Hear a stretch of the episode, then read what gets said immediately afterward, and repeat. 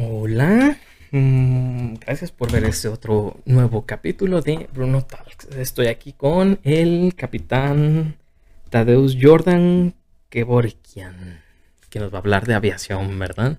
Sí, bastante. Ay, ya sí pronunciaste bien mi nombre. sí, la neta sí se me hace un poquito difícil eh, porque no es un nombre muy común. Mm, pero tiene, tiene historia el nombre.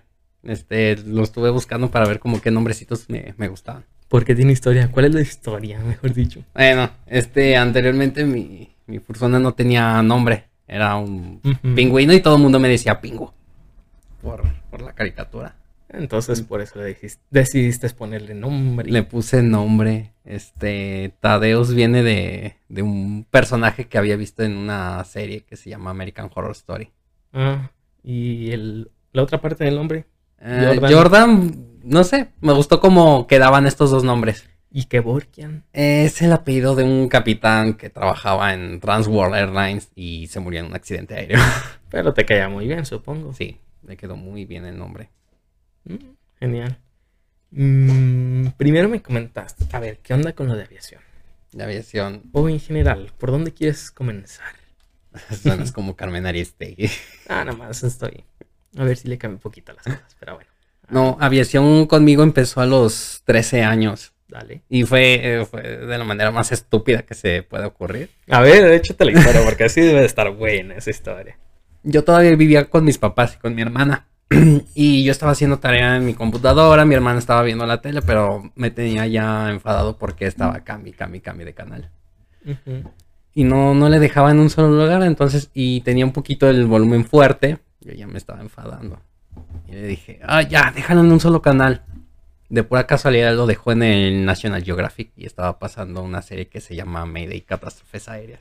Muy famosa en que 2010 por allá, ¿verdad? Era la. De hecho, la todavía serie. sigue produciéndose. Es que está muy buena, la neta. Este, básicamente esa serie te explica eh, cómo sucedieron catástrofes aéreas, ¿no? Porque Mayday es, es que es un código de Es una palabra francesa que se originó para declarar emergencia. Emergencia aérea específicamente, ¿no? No, también se ha aplicado también a emergencias marítimas. A lo que tengo entendido tienen otro nombre, ¿no? Las emergencias marítimas, pero de todos modos se sigue entendiendo. Es como el, no sé, el 911, el, el- el número Sí. de teléfono en todo el mundo funciona. Aunque, por ejemplo, aquí en México antes era el 066, pero sí entraba las llamadas con el 911 y luego cambió ahora sí ya 911. Es como universal, ¿no? Para catástrofe. Sí, se hizo universal la palabra. Empezó igual cuando inició la, la aviación, porque también estaba en cuando era más dominada el, el transporte de personas por mar. Era el CQD o el SOS. El SOS es el de... es bueno, el. SOS todavía se sigue usando para emergencias marítimas. Pero se entiende ambas cosas. ¿no? Signif- o sea, prácticamente SOS o Mayday se entiende que es una emergencia. Sí. Y, a ver, cuéntanos. Ah. Este programa, a ver. Eh, recuérdame. estaba mm, pasando el incidente del vuelo 5390 de British Airways. Nada más me giré así por, ¿qué será? Dos, tres segundos a ver qué andaba viendo ella. Y vi al piloto afuera de la cabina en pleno vuelo. Oh, Sí. Sí, sí, yo me quedé así viendo de ¿qué? Me valió madre la tarea. Ay, perdón. No me importó la tarea y entonces me quedé viendo ahí todo el programa. Y yo dije, ¿qué pasó? Mi hermana me dijo, no sé, me dijiste que le dejara yo en un canal. Y yo, ah, bueno. Me quedé viendo todo el episodio. Así es como inició, ¿no? Todo. Ujú, Yo dije, ok, ¿qué es esto? Ya. No, típico, lo empecé a buscar en Google. Vuelo 5390 de British Airways y ya me empezó a contar que fue un incidente en junio del 1990. Fue un error de mantenimiento porque habían cambiado una ventana del lado del capitán, pero le pusieron los tornillos incorrectos. Y reventó la ventana. ¿Qué pasó en ese? Ujú. Se supone que el avión tenía mantenimiento la noche anterior y le iban a cambiar la ventana. Pero el, el personal de mantenimiento este, no revisó el catálogo de los tornillos que se necesitaban para, para la ventana. Ujú. Agarró unos que se parecían, nada más por diferencia de milímetros. Sí, se equivocó de la medida imperial a la, a la Ajá. milimétrica. O, sea, entró el tornillo como si nada y ah, el trabajo está hecho. y el avión tenía que salir desde Birmingham en Inglaterra hacia Málaga en España. Cuando despegaron y ya estaban por iniciar el vuelo de crucero, este empezó a traquetear la, la ventana, empezó a golpear y la presión del aire dentro del avión, como era más fuerte que la del exterior, la empujó y salió volando la ventana. ¿Y se descompresurizó el avión? Se despresurizó el avión y el capitán, como no tenía los cinturones de seguridad todos puestos, este, él salió volando por la ventana y se quedó atorado en los controles. Rayos. Sí, sus pies se atoraron en el mando e hicieron que el avión empezara a caer descontrolado. Ni modo. Los eran, había cuatro sobrecargos, tres de ellos se tuvieron que meter a la cabina para agarrar al capitán porque iba a salir por la ventana. El pobre primer oficial perdió todos los papeles, no sabía ni siquiera hacia dónde volaba. Y la única sobrecargo que se quedó atrás tuvo que andar calmando a los 88 pasajeros que estaban gritando como locos. pues, ¿cómo no gritar en esta Pues situación? no, ves que hay una ráfaga dentro del avión, cosa que ni siquiera tendría por qué pasar en pleno vuelo. Ves hacia la cabina y estás viendo que el piloto está siendo succionado por la ventana. Tienes a los tres sobrecargos ahí tratando de volverlo a meter y al pobre primer oficial este, lleno de pánico tratando de controlar el avión. Eso y sin contar de que pues como pasajero estás de repente, estás a gusto, ¿no? Haciéndolo tú y leyendo un libro, cualquier cosa que se haga en un avión de aquella época. Y de repente, ¡pum! En los- en un ruido muy fuerte en los oídos, se te tapa, no alcanzas a escuchar bien, es como un, golpe fuerte y luego pasa eso, ¿no? Lo ves. No, y se forma neblina. Ah, y aparte de eso, Por imagínate el despresurización. susto. Entonces dices, ¿qué está pasando? Aterrizaron todos, de milagro. Y el capitán sigue vivo. Si eso es lo que preguntan. Pues qué bueno que pasó así, que todo terminó bien, aunque el incidente fue a medio vuelo, pero todo- al menos llegaron vivos, ¿no? Eso es, eso es muy bueno. Mm, sí, pero el primer oficial tuvo este. ¿Cómo se llama? Síndrome de estrés postraumático. Y cómo no, casi salir volando, ver a alguien casi salir volando por la ventana en un avión en Mucha- pleno vuelo. Mucha gente lo quería entrevistar cuando pasó ese, ese incidente, pero no quería hablar. Pues, de todos modos sí fue algo muy estresante, te lo aseguro. Ah, sí. Y después de ese capítulo, ¿cómo continúa tu historia? Empecé a seguir buscando más accidentes, seguí viendo sobre aviones. Y dio la casualidad que como a los dos, tres días, yo estaba en secundaria, le había platicado del show a, mi, a una de mis amigas. Y me fabricó un avioncito de papel. Me lo, de- me lo decoró, lo coloreó y todo. Y yo, ay, qué bonito, gracias. Y andábamos todos jugando y dio la casualidad de que se nos estrelló y se nos rompió. Bueno, todos tenemos un comienzo, ¿no? Sí, no, es que estuvo muy, muy estúpido como andábamos jugando. Se nos fue al ventilador y se quedó atorado. Las hélices. Sí, el de las hélices se quedó atorado. Y lo quisimos jalar y se partió. Pues ni modo. Ah, pero estaba bonito. Oye, veo que traes varias cositas ahí. Traigo mucha parafernalia o si quieren decirlo basura que fui recogiendo cuando trabajaba en el aeropuerto.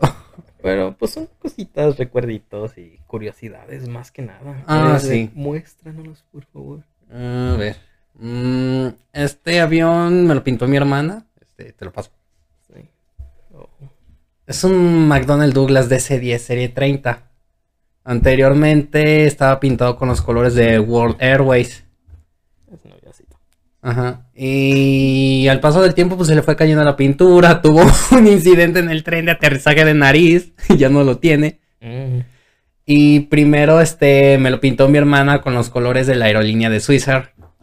Que ya se murió la aerolínea. Luego me lo pintó al estilo de United Airlines y luego terminó siendo KLM. La aerolínea más antigua en todo el mundo en seguir en operaciones.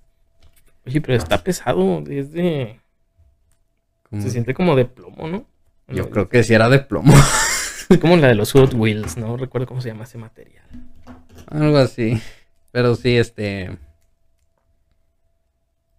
Nada más que me lo dejó a medias. No está todo terminado. Esas cositas ya no las regalan, ¿no? Sí. Ya, Mm. ya tengo mucho que no escucho que regalen, pues, así, pues, objetos eh, de ese tipo normalmente es pura papelería lo que están regalando ahorita, ¿no? Sí, Bueno, han cambiado. Y termos y plumas, pero ya sé. antes era más chido.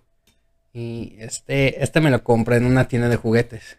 Mm, Es un. Es muy similar, ¿no? De hecho es el mismo modelo. No. Es que Es un Boeing 767. Y ese es de American Airlines.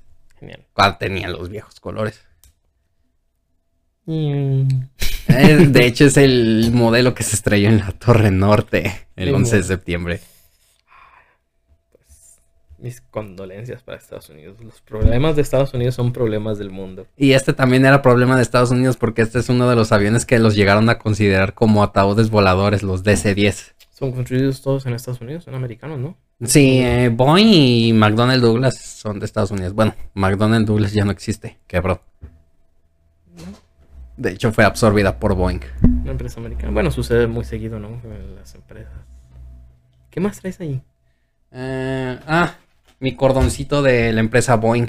A ver, muéstralo tú. Ah, acá. Ahí está. Boeing. Chido. Y sus países clientes. Genial. Sí. Era cuando estaba trabajando en Volaris. me tocó atender a un cliente que viajaba hacia Seattle y trabajaba en Boeing. Y me enseñó fotos de un avión que todavía no estaban, que iban a entregar a, a la empresa China Southern. Oh, Y estaba pintado en color azul el avión por pedido especial. Y yo, ah, qué bonito. Y traía dos cordones de estos. Y le dije, ah, usted trabaja en Boeing. Y me dijo, sí, ¿quieres uno? Y yo le dije, me da pena. Y me dijo, no, sí, te lo regalo. Fue que cool porque eh, me acordaste es una historia de que pasó en, creo que fue en primaria, en mi primaria. ¿Cómo? Me, creo que fue en secundaria, este, con objetos como similares a esos. Haz de cuenta que eran pulseritas como estas. Este, fueron los de seguridad pública, eh, los policías básicamente, a dar una plática en la secundaria sobre seguridad pública y la fregada, ¿no? Mm. Y resulta que al final pues regalaron pulseritas de estas. El problema es que esas pulseritas no las debieron de haber regalado porque eran exclusivamente, o sea, eran objetos exclusivos que nada más les daban a las personas, más bien dicho, a, lo- a los reclutas, a policía. Entonces, pues llegan unos güeyes. El problema fue esto. En la misma semana eh, fue una tarea, fue una de entrevistas, ¿no? Entonces van estos compas de otro grupo que van a una, eh, creo que era una de protección civil, una estación de protección civil o no me acuerdo qué. Tenía policías pues ahí mismo. Y el problema es que les vieron las pulseritas y se le hicieron de pedo, los arrestaron y no manches, casi los metieron al, al- Al a separos, todos Ah. por tra- porque a algún pendejo se le ocurrió regalar estos objetos que no, de, no, sé de, no sé quién se los dio, por qué los dieron y realmente eran nada más exclusivos por eso. Entonces, no se me recuerda esa historia tu, Del cordón. ajá, ese cordón. No, pero estos se los regalan a los empleados, les dan como cuatro o cinco, así me había dicho. Y lo irónico es que era empleado de Boeing y iba a viajar en un avión de Airbus. Ah, Se fue con la competencia. Pudiendo haberse ido con Aeroméxico, que es cliente de Boeing, pero prefirió irse en Volaris, cliente de Airbus.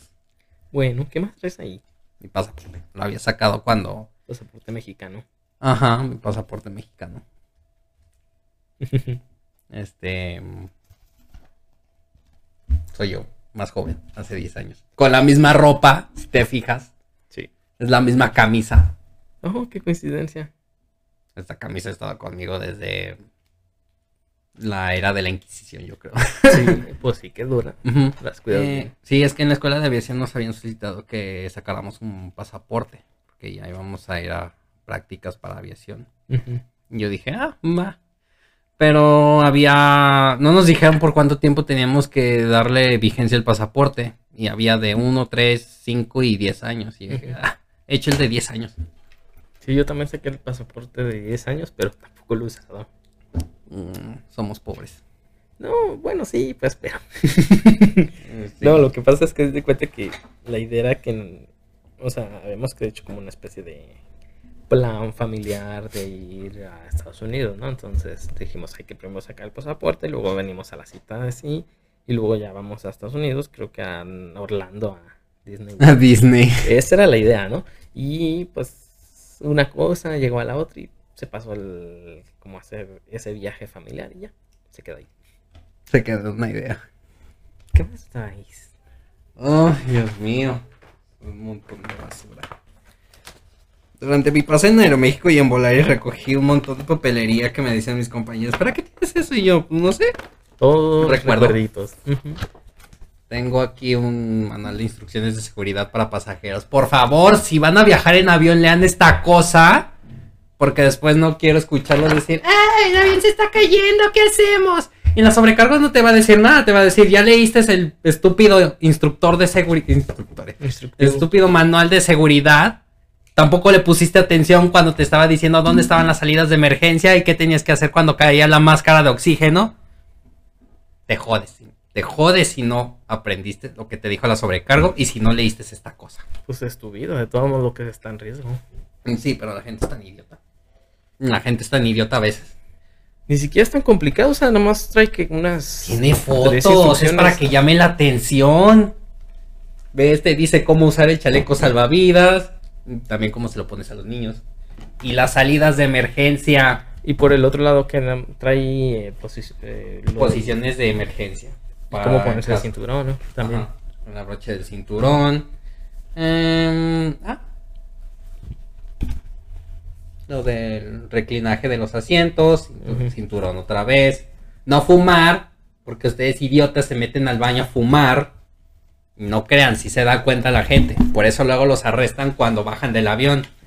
Y el baño del avión no es para andar haciendo cochinadas. También los están checando para eso. Así que cuando terminaron de hacer sus puercadas, va a estar la policía ahí.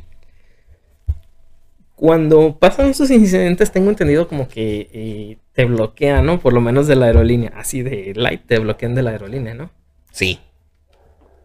Sí, ahorita con lo de la pandemia, no sé por qué la gente se ha vuelto loca y empieza a perder la cabeza dentro de los aviones. Terminan aterrizando donde ni siquiera tenían que llegar, está la policía ahí, se los llevan, se arrestan y quedan vetados de las aerolíneas para siempre. Al menos en Estados Unidos es en general, aquí en México, Pues también pasa, pero es más raro, ¿no? mm, sí, no, te vetan de la aerolínea. Pero pues si sigues haciendo tus dagas, te van a seguir vetando de todas hasta que te, tengas que mover en camión como animal. Ahora imagínate ir a otro continente, imagínate una semana en barco por pendejo de no quererte poner el cinturón de seguridad. Y O sea, peor si es un vuelo a Estados Unidos ahí de plano, ya no entras al país. Sí, pues estamos hablando. Recuerden que Estados Unidos tiene mucha inteligencia. Me no me refiero a INCU, me refiero a, a lo que es este conocimiento de muchas cosas que pasan y de las personas. Así que Ah, sí. no se arriesguen. Mejor cumplan. Aparte de que tienen un descontrol de armas. Ah, pero pues, es- eso es tema para otro día. Porque Yo la neta está sí. medio complicado esos temas. Otro, otro día hablamos de, de tiroteos en escuelas de Estados Unidos. Pues aquí en México también pasa, pero pues no sé. Pero no, no ha sido tan grave, por decirlo así. Como cuántos tiroteos ha habido en escuelas aquí en México. Yo recuerdo como dos o tres. en- Pues es que son, nada más- haz de cuenta que eh, el- internamente, pues entre los mismos estudiantes son muy escasos, pero de todos modos un tiroteo afuera sigue contando como un tiroteo. Y es muy común aquí en México que se agarren, pues a balazos por las carreteras. Aquí los niños se agarran a, a puñeta, a puño limpio. Ajá. Aquí se aprendieron a defenderse a puño limpio. En Estados Unidos no, ahí es a traición. No, pues es que aquí en México, que es lo que te dice tu mamá, si te pega, tú le vas a pegar. Y con eso, santo remedio para el bullying. Pues sí. Bueno, como sé. Este, el otro instructivo de seguridad también de Aeroméxico, este, es de un avión más pequeño. Nosotros cuando los usábamos en Aeroméxico le decíamos el avión de la Barbie, Ujú. Porque es súper chiquito. Yo mido unos 73 Ujú. y tenía que agachar ligeramente la cabeza para poder caminar en el avión. Asuntos de como Y es 60. un pasillo estrechito. ¿Cuántos? A ver, en un, en un avión normal, ¿cuántas personas son las que caben dentro? Mm, depende mucho. Modelo y las especificaciones que lo quiera la aerolínea. Por ejemplo, el, cuando estaban los Embraer 145, el avión de la Barbie, le cabían 50 personas. Ok. Pero eso, ¿ese qué tipo de uso se le da? Nada más casi como de un estado a estado. Como digamos. Son aviones regionales para rutas este, cortas o poco densas. Ajá. Me acuerdo que aquí, cuando yo trabajé en Guadalajara, en el aeropuerto de Guadalajara, este avión lo usábamos mucho para ir este, de Guadalajara a Cancún, a Hermosillo, Ciudad Juárez, Chihuahua, Puerto Vallarta y pues obviamente Ciudad de México. Y Monterrey. También lo usábamos para esos vuelos. ¿Y aviones más grandes? Mm, bueno, es que tengo aquí nada más de los aviones que ya retiró la empresa. El siguiente es el 737-700. Este avión era para 124 personas. Son 12 en primera clase y 112 en clase turista. Y. Ese es avión lo usábamos, al menos aquí en Guadalajara, también para Ciudad de México, este, y para Chicago, porque no estaba tan llena la ruta. O sea, sí se llenaba para el número de asientos que tenía, pero si poníamos un avión más grande, sí quedaba un hueco más, más espacioso. Ok. Este, ah, tengo también este manual de Viva Aerobús. Este es otro modelo de avión que ellos manejan, es un Airbus A320. Para ellos les caben 186 pasajeros en una sola clase. Poquito más. Sí, y este, yo los he visto que lo usaban más en vuelos dentro de México, Cancún, Monterrey, Veracruz, Tijuana. Y pues hace poquito empezaron vuelos a Estados Unidos, a Los Ángeles, Chicago, este, ¿dónde más? Mm, pues nada más saliendo de aquí a Los Ángeles y a Chicago. Ah, y a, y a Houston. ¿Y en vuelos intercontinentales? Mm, la única que, la única aerolínea que hace vuelos intercontinentales aquí en México, que sea aerolínea mexicana es Aeroméxico. Tiene el, ay, no me traje el modelo. Tiene el Boeing 787 Dreamliner. Ah, dejen busco la foto. Ese avión le caben 274 pasajeros, pero no recuerdo muy bien cómo estaba la configuración, si era en dos, si era en dos clases, pero no me acuerdo cuántos asientos tenía. Esos casi yo no los yo no los llegué a ver aquí en Guadalajara, de hecho. Son desde nada más como de viajes desde, desde Ciudad de México. Sí, casi todos los aviones grandes de hecho estaban allá estacionados en Ciudad de México. Los usan para vuelos a París, a Seúl, Sao Paulo, Buenos Aires y otras rutas que son medianas o cortas, pero que tienen demasiada demanda, por ejemplo, Tijuana, Los Ángeles y Nueva York. Ok. Los usaban mucho para esas rutas porque mm, había demasiada demanda en Ciudad de México. Va. Ah, aquí lo tengo. A ver, ¿es ese? Es este. Oh, ok. Este es el Dreamliner. Que hace poquito la prensa lo empezó, empezó a llamar el Nightmare Liner. ¿Por qué? Es una pesadilla porque ahora todos los componentes que ha estado manejando el avión, tecnología y estructura, le están saliendo demasiadas fallas. Sí, está ya va- valiendo chosto el pobre avión. Lo están retrasando ahorita las entregas porque los clientes se están quejando de que empiezan a fallar las computadoras o que les detectan este grietas donde no debería de tener en el fuselaje. Pero aún así, de todos modos, siguen siendo, pues, relativamente aviones más seguros, ¿no? Porque normalmente los que yo he escuchado que se caen son los aviones más pequeños, ¿no? Los aviones más grandes, eh, digamos, de aerolínea grande, son más complicados que se caigan porque tienen más regulaciones, ¿no? Eh, no, este tienen más accidentes los aviones chiquitos porque tienen más vuelos. Ah, ok. es Entonces están en más condiciones de ascenso, descenso, aterrizaje, despegue. Tienen más uso, prácticamente es por eso. Ujú, Por la cantidad de uso. Si uno se fija, mm, tenemos un avión como el que les mostré, el, el avión de la Barbie. Ujú. En un día que empieza su rutina a las 6 de la mañana y termina como a medianoche, puede estar haciendo de 6 a 8 vuelos diarios. Wow, muchos. Un avión Bueno, grande sé. como el Dreamliner que les enseñé, ese puede estar haciendo un vuelo al día. Entonces sí son muchos ocho vuelos al día. Y también tiene que ver mucho con la tripulación. Por lo mismo, un- no es lo mismo un piloto que hace 6, 8 vuelos en un solo día a un piloto que hace un vuelo de 14 horas o 16. Aterriza al día siguiente, por ejemplo, en su destino y se gana dos, tres días de descanso. Y siempre son dos pilotos los que andan eh, volando el avión. Actualmente sí, ya son dos pilotos. Anteriormente eran tres. ¿Y por qué tres antes? Antes existía dos. el puesto de ingeniero de vuelo, que era el que tenía que revisar los sistemas del avión, porque en todo era analógico. Y ya con la automatización, pues ya se tuvo. Ya son dos. vuelos. De hecho, incluso antes de la era del jet, había aviones que necesitabas cuatro o hasta cinco pilotos. Ya su- es mucho. Eran los dos que volaba, el ingeniero de vuelo, un radiofonista y un navegador. Pues, Sí, era de- demasiado trabajo para dos personas en unos aviones que no estaban tan avanzados tecnológicamente. la Unión Soviética. pero ahorita ya, o sea, son diferentes. Prácticamente todo es autónomo, ¿no? Hasta el, el despegue, el vuelo. Mm, No más que algunas tomas de decisiones más específicas son las que todavía se hacen a mano, ¿no? sí, casi. El despegue no es tan autónomo. Pero bueno, eh, es como el, más bien dicho, es como el antibloque, antiderrape de los autos, ¿no? O sea, ayuda mucho, pero no es Mm. completamente autónomo, por lo menos no ahorita. Por ahí más o menos. Este, no creas. Sí llegó a existir un avión, este, que podía aterrizar prácticamente solo, casi también despegar solo, allá por los años 70. ¿Y qué le habrá pasado? Pero, como, bueno, no importa. ¿Y el Concord? El Concorde no, ese ni siquiera era, no tenía computadora ni nada, eso era analógico.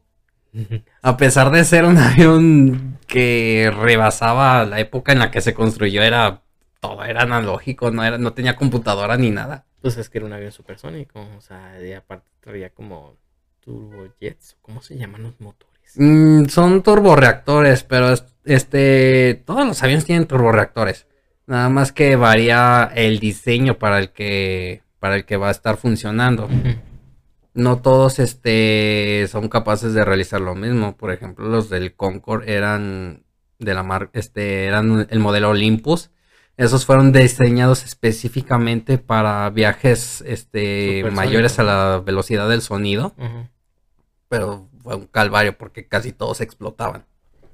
También, es que también había poquitos, eran diseños nuevos, era algo bastante novedoso. Es que Entonces son- no había tantas pruebas, eso sí. Fue diseño único. Ajá, entonces ese fue el detalle, o sea, no es tan, no era común como para que, no sé, ya pasaron, mm, eh, se produjeron, no sé, mil motores de otro tipo y tuvieron 10 fallas, entonces se pudieron corregir porque ya presentaban 10 fallas, a, a comparación de nada más se produjeron 10 motores y uno tuvo fallas, entonces no es tan fácil encontrar esas cosas, ¿no? Sí, ¿no? Por ejemplo, cuando diseñaban el Boeing 747, el avión que tiene joroba, para que lo busquen.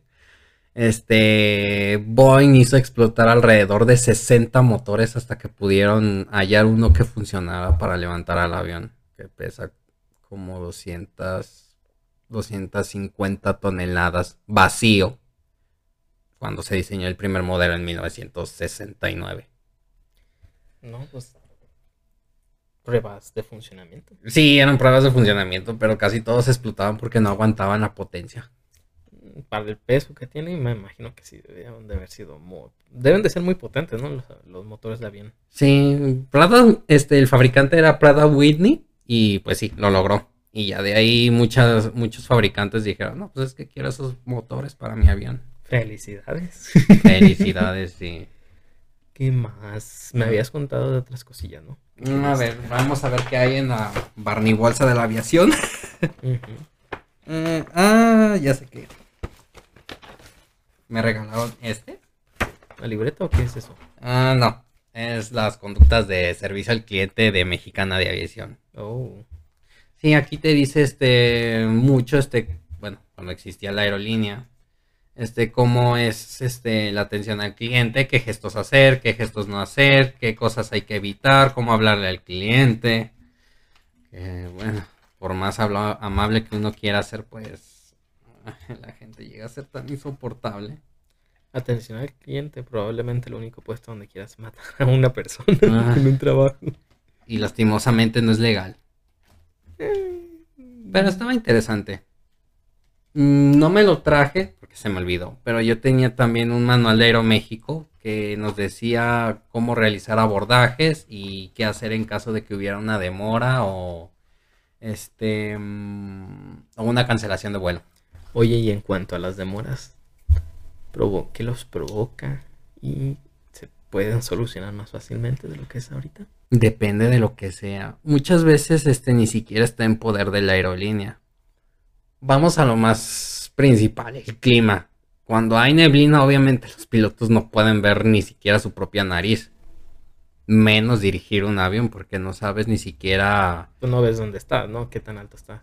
dónde está la Mm, pista? Más bien e- es a nivel de tierra en los aeropuertos. O sea, sí existen señalizaciones, pero hay veces que la neblina, un caso, es demasiado densa y no puedes ver.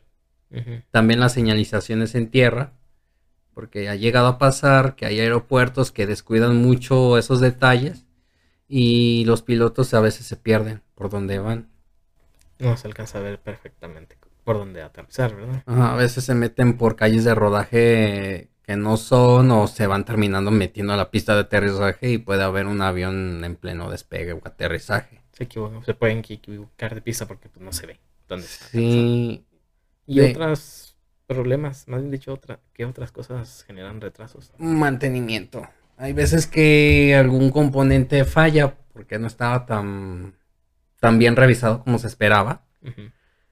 Puede ser este mm, algo del motor, algo del tren de aterrizaje, alguna computadora. Hay cosas que se pueden solucionar fácilmente en que te gustan 10, 15 minutos si es por ejemplo del software. Pero hay otras cosas que son si son mecánicas y toma un poquito más de tiempo. Como la famosa esta foto de dos mecánicos poniéndole cinta gris al motor.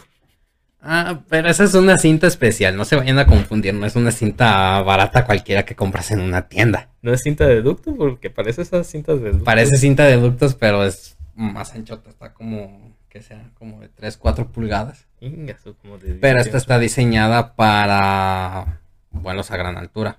Porque si tú le pones una cinta de ductos a un avión que va a 800, 850 kilómetros por hora, se va a despegar fácilmente. Y esta está diseñada para Que no se suelte. Mm, Sí, es una reparación, es un parche. Hasta que llegue el momento en que el avión tenga que ir a la base de mantenimiento y ahí sí se le puede reparar. Sí, hacer alguna reparación más permanente, digámoslo así.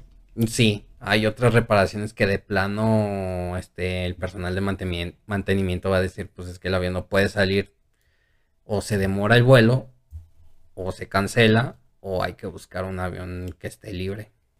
Entonces también no solamente hacen, no, o sea, no solamente es que te asignen un avión en específico, sino que también puede pasar eso, que cambien el mismo avión y tú no te das cuenta. Ah, pero antes, obviamente antes de abordar, ¿no? Sí. No, hay veces que hasta incluso en las revisiones que hacen los pilotos, este, puede salir ahí la falla. Puede ser algún sensor que está mal, a lo mejor una de las ruedas del tren de aterrizaje ya necesita un cambio. Este, hay unos sensores que están fuera del avión que a lo mejor pueden estar tapados con algo. Y estamos hablando de las peores condiciones que le puede suceder a un avión, ¿no? Mm, Eh, Son tan ligeritas. Ahora sí que peores de plano es porque mantenimiento no revisó bien el avión o a los pilotos se les pasó algo y ni siquiera lo checaron bien. Y te puedo mencionar unos 6, 7 casos de, de una mala revisión o un mal mantenimiento. No, me imagino. De hecho, y bueno, y aún así sigue siendo el medio de transporte más seguro a nivel mundial. Sí, Por ten mucho, por ten en mucho. cuenta cuánta gente no se muere en un coche a diario. Pues de hecho, pues casi todos hemos estado en un choque en carro. de distinta índole. Sí, imagínate. Mm, Yo trabajo cerca de Avenida López Mateos. Me toca ver a cada rato algún choque por ahí. Sí, de hecho yo cuando vivía cerca de acá de unos departamentos, cerca de una vialidad, muy ruidosos por cierto, este, pues una vez a la, mínimo una vez a la semana, me tocaba ver un choque. Y es que das de cuenta que ahí estaba, eh, había un carril para incorporarse a los carriles centrales y de ese carril al lado derecho había otro carril como para continuar derecho por aparte de una desviación mm, que es este tipo nodo por abajo, pues porque por arriba pasaba el, pasa, más bien dicho, todavía pasa el, el lo que es el tren. Entonces estaba esta desviación que era desnivel y había una incorporación ahí. Entonces siempre había un gandalla que se quería meter y terminaba chocando en esa en la división del, del carril, Sí, en sí. el concreto. Se terminaban partiendo la cabeza. De hecho, el día de ayer este, me estaba comentando mi jefa en el trabajo que venía de su casa a la, a- a la tienda y había chocado un... No era un autobús del transporte público, creo que era uno foráneo, este, y reportaron creo que como 25 o 26 lesionados. No llegué a ver las fotos, pero a lo que me dio a entender es que el choque estuvo muy grave porque el camión quedó todo retorcido, por decirlo así. Mm, Seguramente fue un tráiler. Y más adelante había un taxi volcado. Mejor por eso viajar en avión. Sí, se puede. mejor viajar en avión que en carretera. por mucho. Vamos a ver qué más hay en mi parafernalia de, de aviación. Está en- enorme porque es una bolsa. Ah, ya sé que les voy a enseñar. Son las, son las postales de Mexicana de Aviación. Cuando cumplió los 85 años. Me parece que esta era la actriz. fan- Ah, no, es Marilyn Monroe. Ven, viajó en Mexicana de Aviación. Chido. La novia de Kennedy. Mm, Cuando existió la subsidiaria de Mexicana, Mexicana Click. Genial. Este. Ah. Poco había recordado que había una división de carga de mexicana de aviación, pero como que no tuvo, no tuvo mucho éxito y pues la cerraron. Mm, los viejos aviones de hélice. Así es, México tenía aviones de hélice desde los años 30, 40, por ahí más o menos. Y de hecho los aviones, los... En México se siguen usando esos aviones de hélice. Los tiene el ejército. Sí. Mm, bueno, varía también dependiendo de qué modelo. Hay unos que son turbohélices, que es un híbrido entre hélices y un motor a reacción. Esta es una foto muy mal angulada de los primeros aviones a reacción que tuvo Mexicana. Eran los aviones británicos Comet, que tuvo un horrible escándalo allá por los años 50 porque explotaban de la nada. ¿En el aire? Des- eh, o sea, explotaban en el aire o al despegue. Sí, no, explotaban en el aire.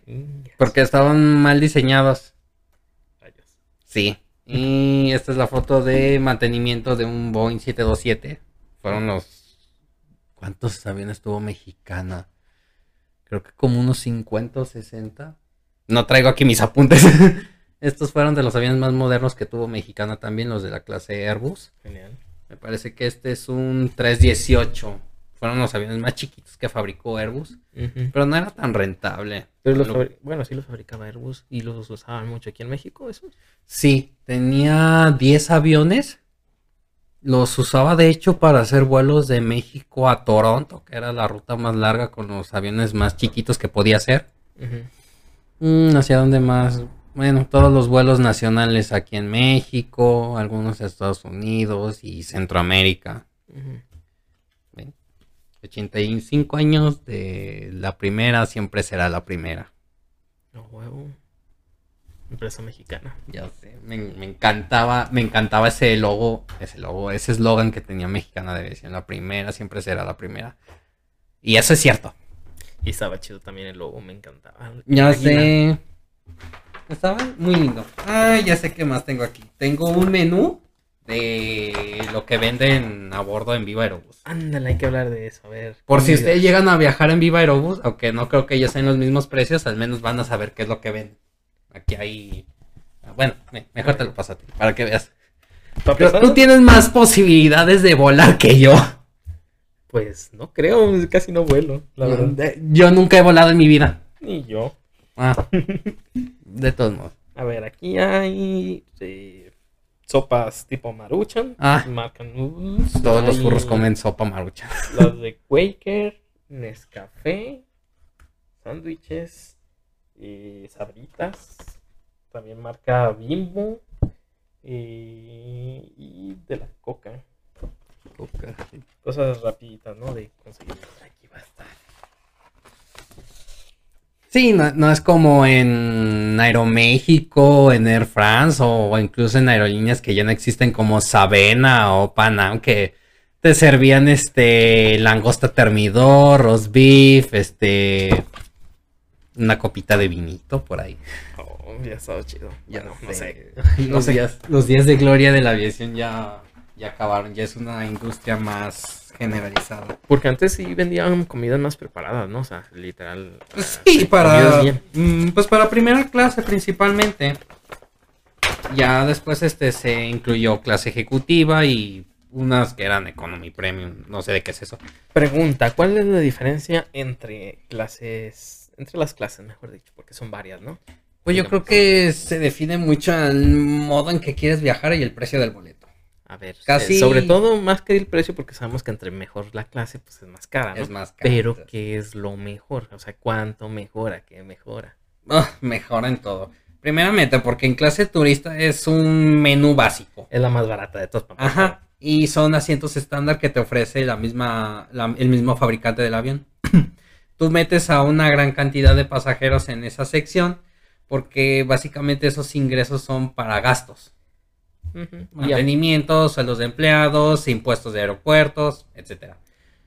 Y ahí es donde compartes el, pues la cosa es para poner la mano, ¿no? Sí, el reposabrazos lo compartes este, usualmente. ¿Son declinables esos asientos?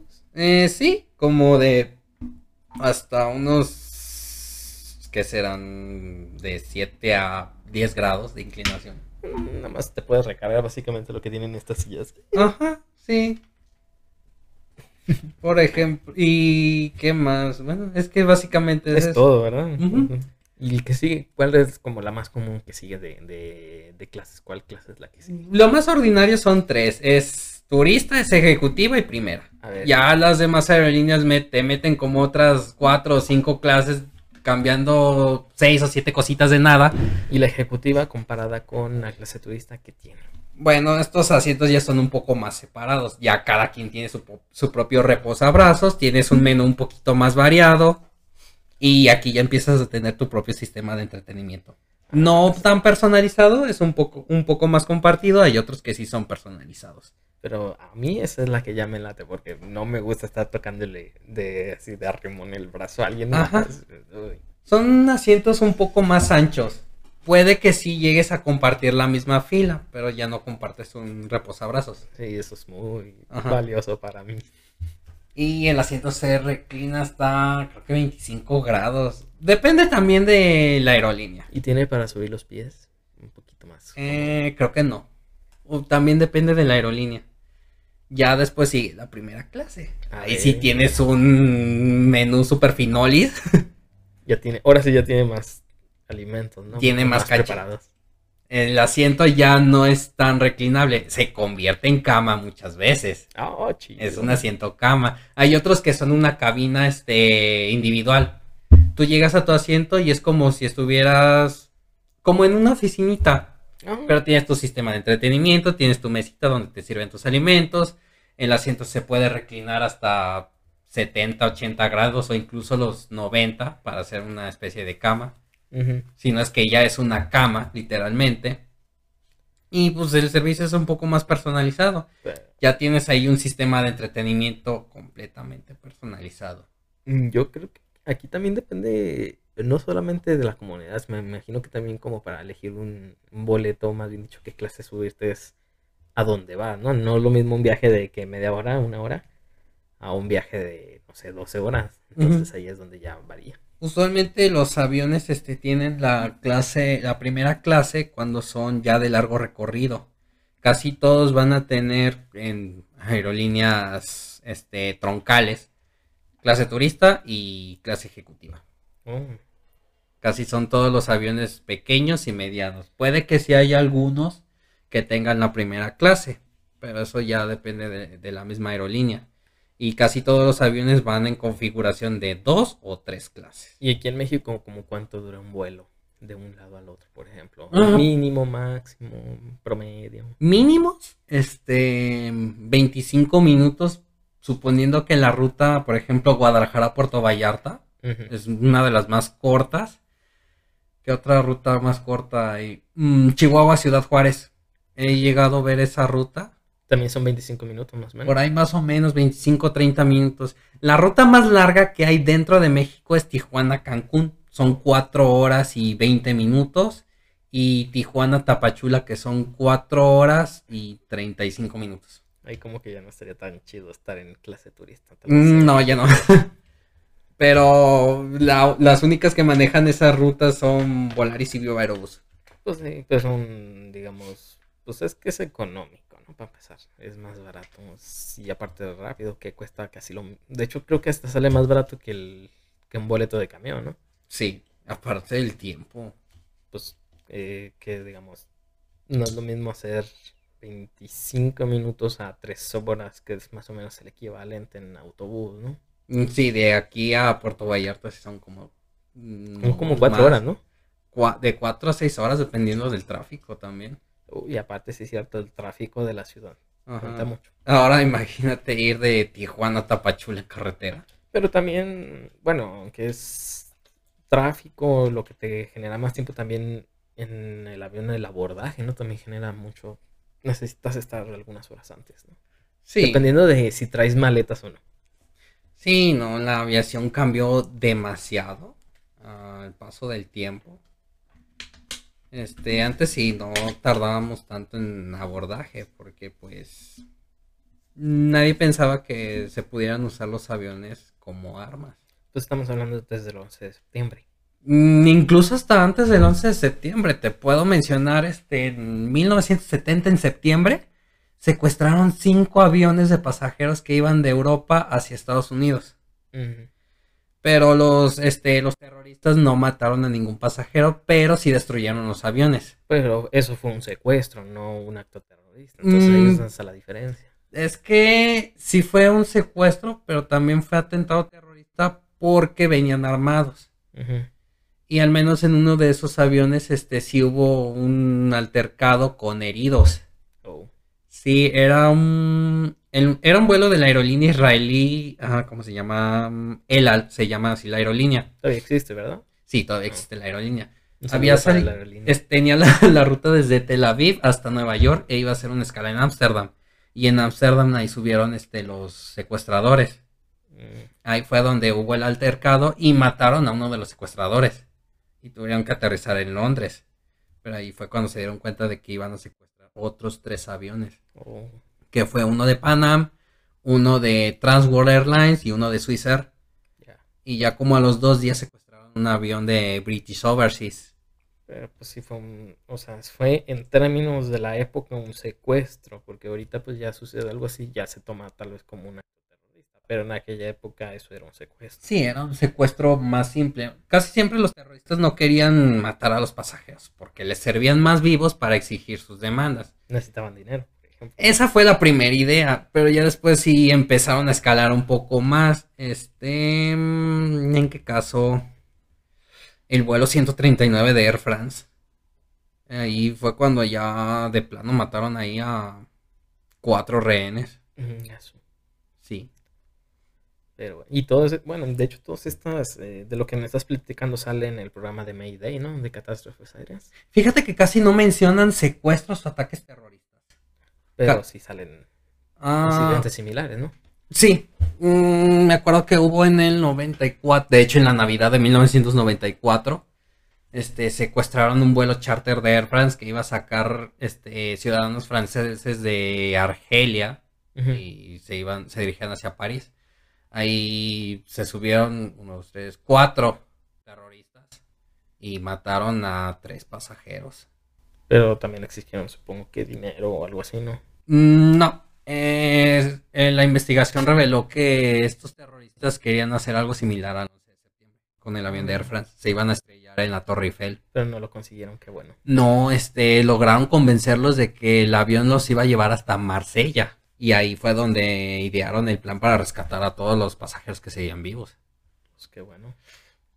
Pues sí, a duras penas se logró, pero pues se mataron a tres personas. Pero se- al menos se logró recuperar el avión y el resto de los pasajeros, que sobre todo es, digamos, lo más importante, ¿no? Sí. Este, ¿qué otro? Bueno, es que sacaron un episodio. pero no era completamente el 11 de septiembre, nada más hablaron sobre el vuelo 77 de American Airlines. De hecho, también hay, un- hay varios documentales, ¿no? Muy buenos del 11 de, del 11 de septiembre donde explican pues, los dos aviones que se estrellaron contra las Torres Gemelas, el del Pentágono y uno que no alcanzó a llegar a la Casa Blanca. Ajá. Bueno, no, no, era- no sabía si era bien la Casa Blanca o era el Capitolio. No, era la... Creo que fueron uno de esos dos. pero es que se vaya. debatía. Sí, no, este, en el de catástrofes aéreas nada más hablaron del vuelo 77, el que se estrelló en el Pentágono. Sí, ese sí lo recuerdo. Porque todos creían, pues es que estaba muy bien planificado el secuestro y todo eso, pero se dieron cuenta de que, pues no, no, no estaba planificado. Simplemente los terroristas estuvieron comprando boletos, iban y regresaban y veían nada más la rutina de la tripulación. Sabían que como a los 30, 35 minutos, este, llegaban al- nivel de vuelo de crucero y uno de los sobrecargos entraba a la cabina para ver si necesitaban algo los pilotos. Entonces ahí aprovecharon. Ujú. Aparte la seguridad en, en el año 2001 en Estados Unidos ni siquiera era A nivel mundial, de hecho. a nivel mundial, ni siquiera estaba decente. Era muy bajita, pues prácticamente que nada más tendrían un cerrojo como para entrar a la puerta, ¿no? Ajá. No, y hasta había decaído más, porque antes del 11 de septiembre hubo otro atentado, no tan terrorista, eso fue más cuestiones de venganza laboral. Ujú. En, ah, pues de hecho fue en este mes, en diciembre del 87, me parece. Había un vuelo de la aerolínea Pacific Southwest Airlines que iba de Los Ángeles a San Francisco. Habían despedido a un empleado de limpieza porque lo descubrieron robando este, las propinas de las asistentes de vuelo cuando hacían la venta de, de los alimentos. Pues lo cacharon y su jefe le dijo, pues te despido por robo y porque tenía antecedentes de venta de drogas. Ah, no, pues era toda una fichillita ese tipo. se, se, se encabronó el tipo. Se consiguió un arma y se compró un boleto en, en el avión porque iba a viajar su jefe. Rayos. Ajá, su jefe vivía en San Francisco y siempre venía a Los Ángeles a trabajar y él ya sabía en qué vuelo se iba. Compró el boleto, enseñó la credencial que tenía todavía del trabajo porque no se la habían retirado. Ujú. No tuvo que pasar por filtro de seguridad. Sí, porque era empleado de ahí mismo. Ajá, entró con el arma y pues ya nada más esperó a que estuvieran en el aire. Le dio tres balazos. Pobre. Luego fue a la cabina, mató a los dos pilotos, mató a una sobrecargo y mató al jefe de pilotos que estaba ahí a bordo también. Y simplemente lo único que hizo fue tomar los controles, aumentó la velocidad y empujó la palanca de mandos del avión y se estrellaron. Rayos. Sí, el avión superó la velocidad del sonido y ni siquiera estaba diseñado para eso. Se empezó a despedazar en el aire. Pues. Ay. Qué triste.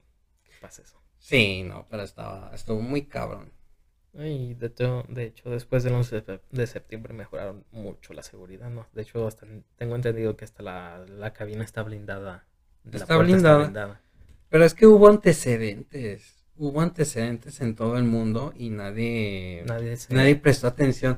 Fíjate que estuve notando también que estos antecedentes ocurrían en África. Y era, y es como un extraño síndrome de que si pasa algo malo en África es como de meh. Tú sabes que es un país de tercer mundo, ¿sabes? Como aquí en. México, si pasaron esas cosas, a nadie le importa. Pero te digo, Y- los problemas de Estados Unidos son problemas del mundo. Al revés, no. No, y pero y terminó este bien, este las investigaciones terminaron viendo que esto pasó aquí, nos lo advirtieron y nadie hizo caso. Como donde ah, el desastre de German Wings Que sale en TED, por cierto. de Ted 2, ajá. Este, el piloto que se había suicidado. Hubo otro piloto que se había suicidado en África. Igualito. Igualito fue el una copia. Y, pues, y África lo que hizo fue, pues nosotros lo vamos a implementar. Y lo implemen- implementaron bien. Este, empezaron a hacer más revisiones a sus tripulaciones en cuanto a condiciones de salud mental, también la física. Pero al resto del mundo, pues dijo, "Ah, que lo hagan ellos. ¿A nosotros qué? Pasó lo de German Wings y ahora sí fue en todo el mundo. Sí, pero hasta que pasa en un país de primer mundo, pues no, no importa hasta que pase ahí. Pero bueno, Ah, este. Este es un tarjetón de. quejas y opiniones de Aeroméxico. La gente ni siquiera le presta atención, pero yo siempre se las ofrecía cuando alguien se quejaba. A algunos se lo agarraban, otros no. Pues bueno, que le vaya bien. Pues ¿Qué más? te tragan la queja. Sí. Como que dicen, es que no me importa la queja. Si leíamos las quejas. Que no fueran suficientes es otra cosa. No, pues es que si de, no sé, 50 personas se quejan y 10 nada más llenan esto, pues, es man, y 10 como 5 o 3 llenan eso. Mm, sí, es lo No, malo. se reporta, o sea, el reporte se genera a partir de esos, de, de, de esos documentos, ¿no? De queja. No a partir de lo que se enoje o no una persona. Pues no creas, hay unos que sí llegaron a servir. Pues es que, bueno, es que depende también de la empresa, ¿no? ¿Qué tan, ah, qué tanto quiere mejorar? Sí. Y eso. Esto es un portaboletos. Esto te los entregaban cuando ibas a, mm, al área de venta de boletos o a alguna oficina de Aeroméxico a comprar tus propios boletos. Casi siempre este, los metíamos aquí en esta ranurita para que quedara expuesto el código para escanear en el abordaje Ujú. Y te anotábamos a qué vuelo ibas, en qué puerta ibas a abordar y a qué hora empezabas a abordar. Ok. Que no es lo mismo hora de salida que hora de abordar. De hecho, por aquí tenía. Ah, tengo todavía, conservo viejos pases de abordar que encontraba abandonados. Entonces, pues iban así. Ay, perdón, es que estoy muy, estoy muy torpe con los dedos. ¿Se metía así?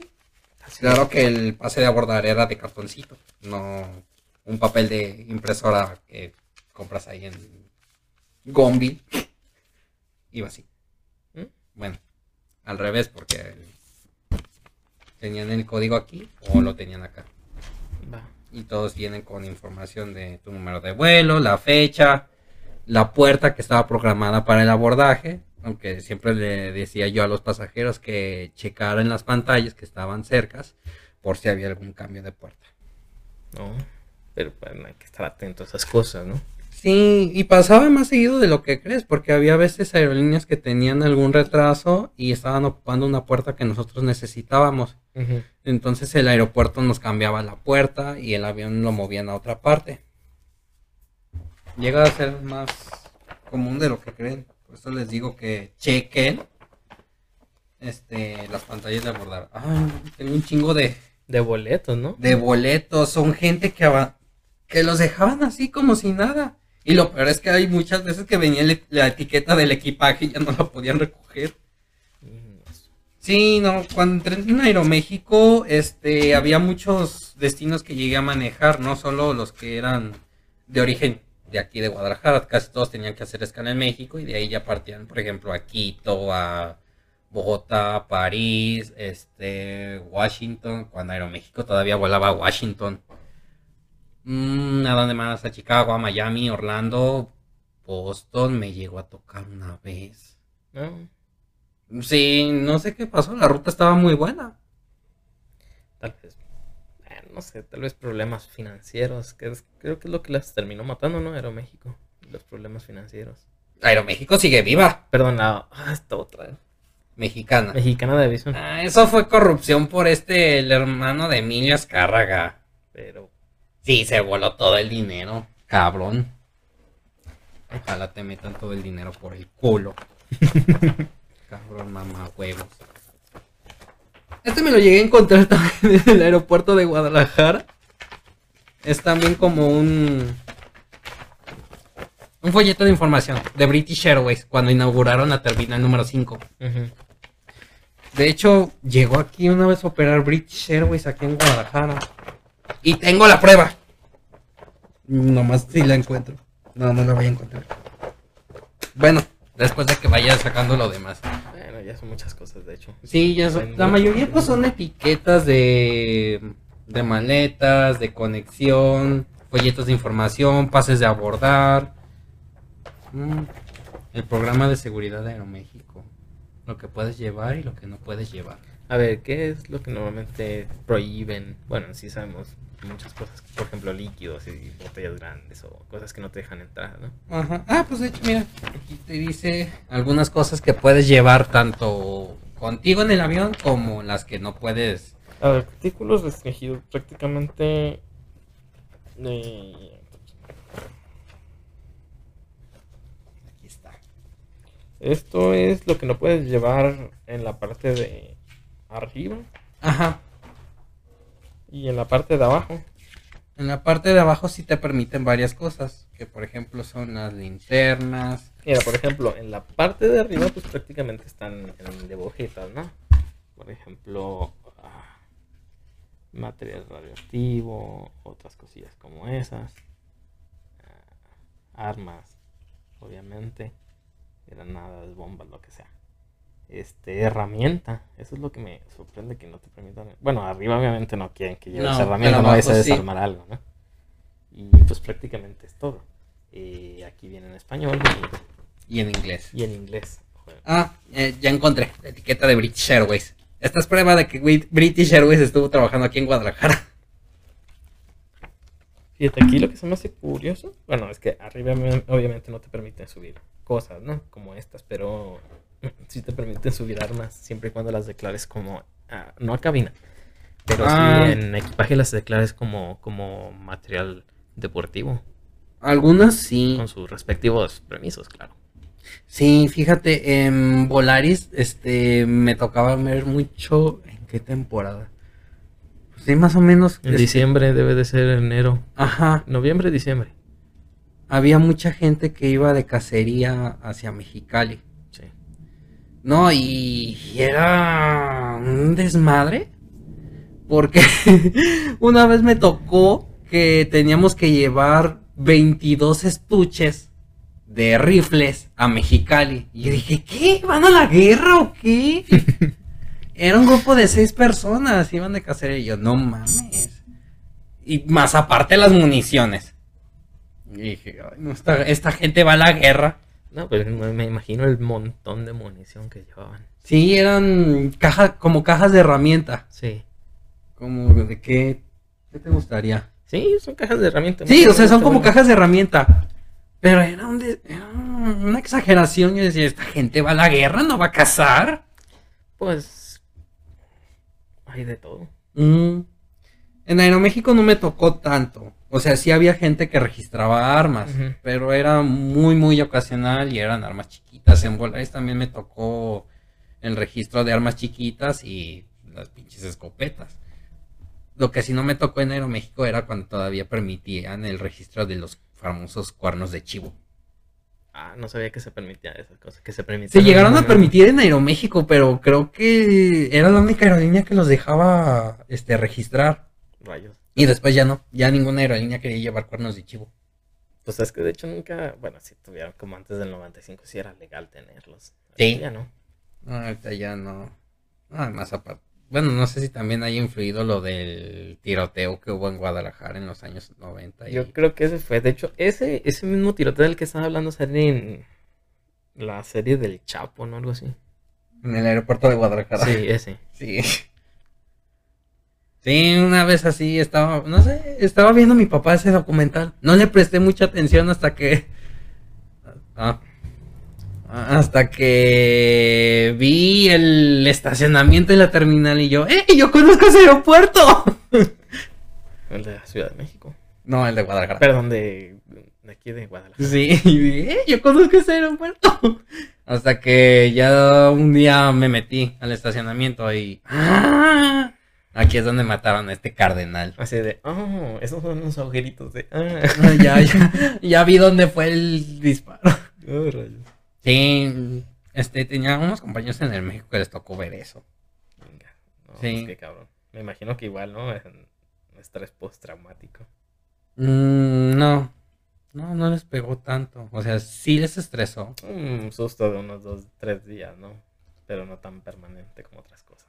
Sí, no, ellos tienen más historias de las que yo les puedo contar. De, lo, de cómo estuve ahí en Aeroméxico y en Volaris.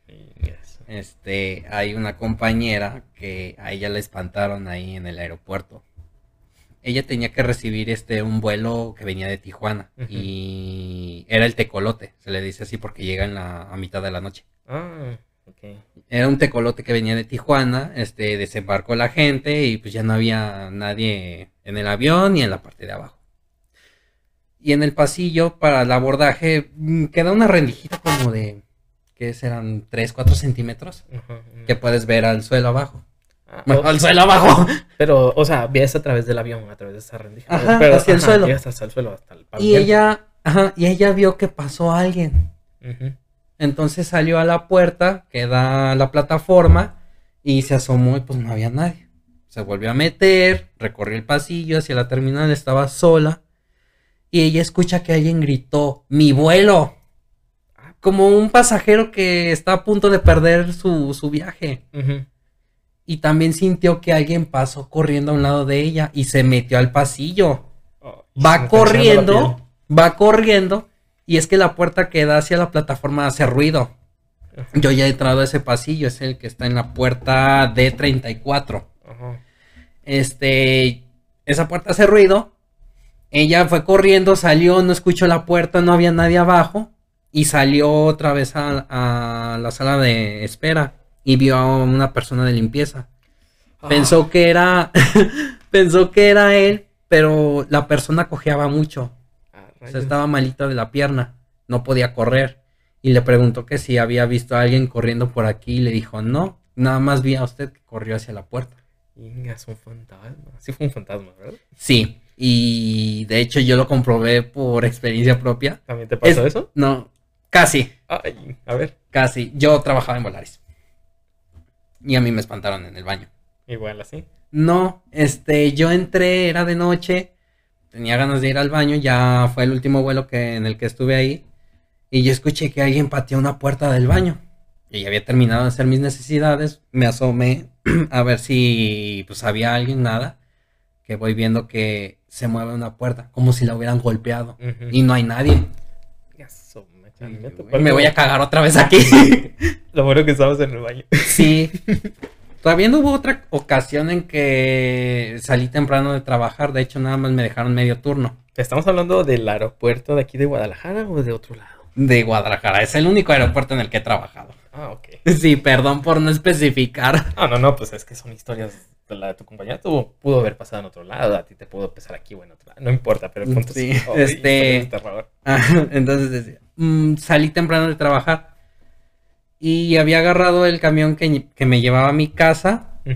Pero lo agarré por error en el sentido opuesto. Uh, me dejó del otro lado del aeropuerto donde está un hospital psiquiátrico. Pero dije, "Ah, no es nada, nada más le doy la vuelta otra vez al aeropuerto y ya llego a mi casa. ¿Cuánto tardas en darle la vuelta al aeropuerto? Mm, tardé como una hora. Ay, madre. Es que sí está enorme el aeropuerto. Aunque uno ve que es una terminal chiquita. Desde arriba, desde La- sí parece. Ajá, la mayor parte de la extensión la abarca lo que es la pista de aterrizaje Ujú. y plataformas y los hangares. Bueno, que tal vez por eso se ve pequeña. porque- Ajá, se ve pequeño para un pasajero porque el edificio no es tan grande. Pero si uno le da toda la vueltota al aeropuerto es enorme. Yo tardaba una hora, de hecho, si me iba caminando de mi casa al aeropuerto, yo hacía una hora. Uy, pues vives cerca del aeropuerto. Vivía. Ajá. Ahorita ya no, yo ya vivo para dermatológico. Bueno, pero ¿y qué pasó esa vez? Ah. Pues es que siempre decían que se aparecían fantasmas y la fregada y todo eso. Y uno dijo, a lo mejor es por el cementerio que está ahí en el aeropuerto. Ah, caray, hay un cementerio. La, la típica historia de la primaria. Tu Ah, primaria la construyeron arriba de un cementerio. Y siempre andaba corriendo ese rumor de que construyeron el aeropuerto en un cementerio. Una clásica historia La, mexicana, la clásica historia mexicana. y Yo ni siquiera esperaba saber eso. Yo le di toda la vuelta. Era, terra- era un camino de terracería. Ya después veía otro pueblito. Le di toda la vuelta y voy viendo el panteón. Y está mochada a la mitad. Hay tumbas que estaban mochadas a la mitad, otras ya estaban derruidas y estaba la pared del aeropuerto. Pero entonces sí es un aeropuerto. Perdón, sí es un panteón. Si es un panteón, la, real. la mitad de ese panteón está en el terreno del aeropuerto. Yo pensé que nomás eran como las escuelas, ¿no? De que, ay, se construyó arriba un panteón. Era cierto, no sabía que sí era de verdad. Este terminó siendo una leyenda real. El aeropuerto de Guadalajara agarró terrenos de un panteón. Y yo dije, güey, no puedo creerlo, ¿esto es cierto? Bueno, eso explica los, los fantasmas. Eso explica porque sí se, ha- se han aparecido muchos espectros, por decirlo así. Pero también ronda mucho una leyenda de que cuando alguien trabaja en el aeropuerto y se muere, va a seguir apareciendo en el aeropuerto. Porque estaba ocupada en ese momento. Mm, no, le tenían mucho amor al, al oficio. Había una empleada de, de, Aeroméxico que trabajaba en el área de venta de boletos. Ella me contaron que vivía por Mezquitán y la atropellaron ahí. Ay, pobre. Y hubo reportes de pasajeros que decían que veían a alguien en el mostrador de venta de boletos que los atendió y les entregó los pases de abordaje de la venta. Y la venta estaba registrada. Pero no tenemos. Es una, era una firma desconocida. No aparecía esa firma. Porque todos nosotros en Aeroméxico y también cuando estuve en Volaris teníamos una firma que nos identificaba. Ah, eres fulano de tal. Tú hiciste esta venta o tú registraste a tal pasajero. Pero esa firma no estaba. Pero sí estaba registrada la venta. Y hay, o sea, hay evidencia de que esto pasó, de que pasó de esa sí, forma. Sí, porque venta de boletos en Aeroméxico trabajaba desde las 5 de la mañana hasta las 10 de la noche. Y la venta la registraban entre las 3, 4 de la mañana. Porque los pasajeros necesitaban el primer vuelo a Ciudad de México. Entonces, un fantasma los atendía. Y el boleto estaba registrado. No y y el, ajá, el boleto estaba ahí registrado y fue de, ¿what? O sea, a mí sí me han pasado unas dos o tres cosillas así con fantasmas, pues, pero, o sea, nada de que se me apareció y me dio esto, o me entregó aquello, o me platicó esto, no, pero sí me han pasado cosas paranormales como a ti lo de la puerta. Pero así de cabrón, de que literalmente un fantasma te vendió un boleto, sí está. Está cabrón, güey. Sí, es que decían que la chica sí le tenía mucho amor al trabajo. Sí. Le encantaba trabajar en Aeroméxico. De hecho, ¿a quién no le encanta trabajar en Aeroméxico? Alguien que no trabaja en Aeroméxico, no sé. Yo, creo que en sí. Aeroméxico, pero se genial. Trabajar en Aeroméxico era como ser un dios del Olimpo. Y me sacaron de ahí. bueno, no me sacaron, yo tuve que salir de ahí. ¿Te pidieron amablemente que no volvieras? no, este, fue una crisis nerviosa que tuve. Ingaso. Pues me pegó bien, cabrón. Tenía problemas en casa con mi familia, tenía otros problemas con amigos, se me juntó todo y en un momento yo ya no pude atender el pasaje. Mm, ¿Estabas al, eh, atención al cliente? ¿Así el frente en boletos? O... Mm, estaba en tráfico de pasajeros, en mostradores registrando maletas y todo eso. Y llegó un momento en que ya no pude atender bien al pasaje. A mí mis compañeros me veían llorando a cada rato. pues muy estresante esa situación que pasó. Sí. Y de hecho fue en enero de 2016 cuando pedí mi renuncia. Y mis supervisores no me querían dejar ir. Me dijeron, no, no te vayas. Bueno, pero pues yo estaba súper alterado. Y les decía, es que no puedo, no puedo, tengo miedo de hacer una estupidez aquí en el trabajo. Y, que y les dije así, yo tengo miedo de que pusiera en riesgo la vida de un pasajero. Y así les dije. Y se me quedaron viendo. Porque de todos modos me siguen diciendo que no renunciar y les dije que no puedo. Bueno, pues es que estabas consciente de eso, entonces eh, creo que se valora mucho que una persona esté consciente de sus capacidades, siendo sincero. Sí. Pero bueno, ni modo. Sí, el último día que trabajé fue el 15 de enero de 2016. Yo había entrado a Aeroméxico el 29 de octubre de 2014. No, ya tenías, ya tenías mucho tiempo ahí. Me acuerdo que lo último que pasó ahí en Aeroméxico es que una compañera que se llama Rosy, que ya se jubiló, me tomó una foto y me enseñó dos. Hay una que está en mi perfil de Facebook, donde estoy todo sonriente en el mostrador de Aeroméxico. Y después me enseñó la que me tomó este en ese momento. Y yo me veía demacrado. Y me dijo, ¿qué te pasó? Y yo le dije, no sé. Yo ya no pude seguir aquí. Y le dio tanta tristeza a ella. Pues sí, cómo cambiaste en esa época. Sí, mm, sí es lo que me, me dijeron mis compañeros en Aeroméxico, que pues no era tanto mi culpa. Pasaron varias cosas. Pero bueno, al menos ya regresaste a otras cosas, ¿no? Me imagino. sí, traté de regresar en, a aviación en Volaris, pero también se repitió la historia. Tenía, yo ya no vivía con mis papás, pero tenía muchos problemas con ellos. Y aparte yo vivía con unos furros ahí también en- cerca del aeropuerto, pero yo era el único que estaba trabajando. Entonces yo me encargaba de proveer y también de hacer los quehaceres de la casa. No manches, pues se oye muy pesado eso. Muy responsable también. Me quebré. Y yo ya no pude, ya no pude seguir. Es que se te, con- se te concentraron todas las cosas en ese momento. Ujú. Oye, ¿de qué otras cosas también me querías hablar? Me habías comentado de... Ay, rayos, se me olvidó. Mm, Bueno, eh, algo que casi siempre me preguntaban cuando trabajé en el aeropuerto era que si había conocido a un famoso. Sí, sí conocía a varios. A ver, ¿qué onda con los famosos? Porque ya ves que las típicas... Bueno, ahorita ya es muy común verlos este, que bajen y si les hace la bolita... Bajen de la- del avión y se les hace la bolita, ¿no? Sí. Todo el mundo grabándolo y ahí. Mira, este, por ejemplo, de aquí actores mexicanos, el Adrián Uribe lo llegué a ver de reojo, pero me dicen que a veces es bien payaso, cuando se la entiende.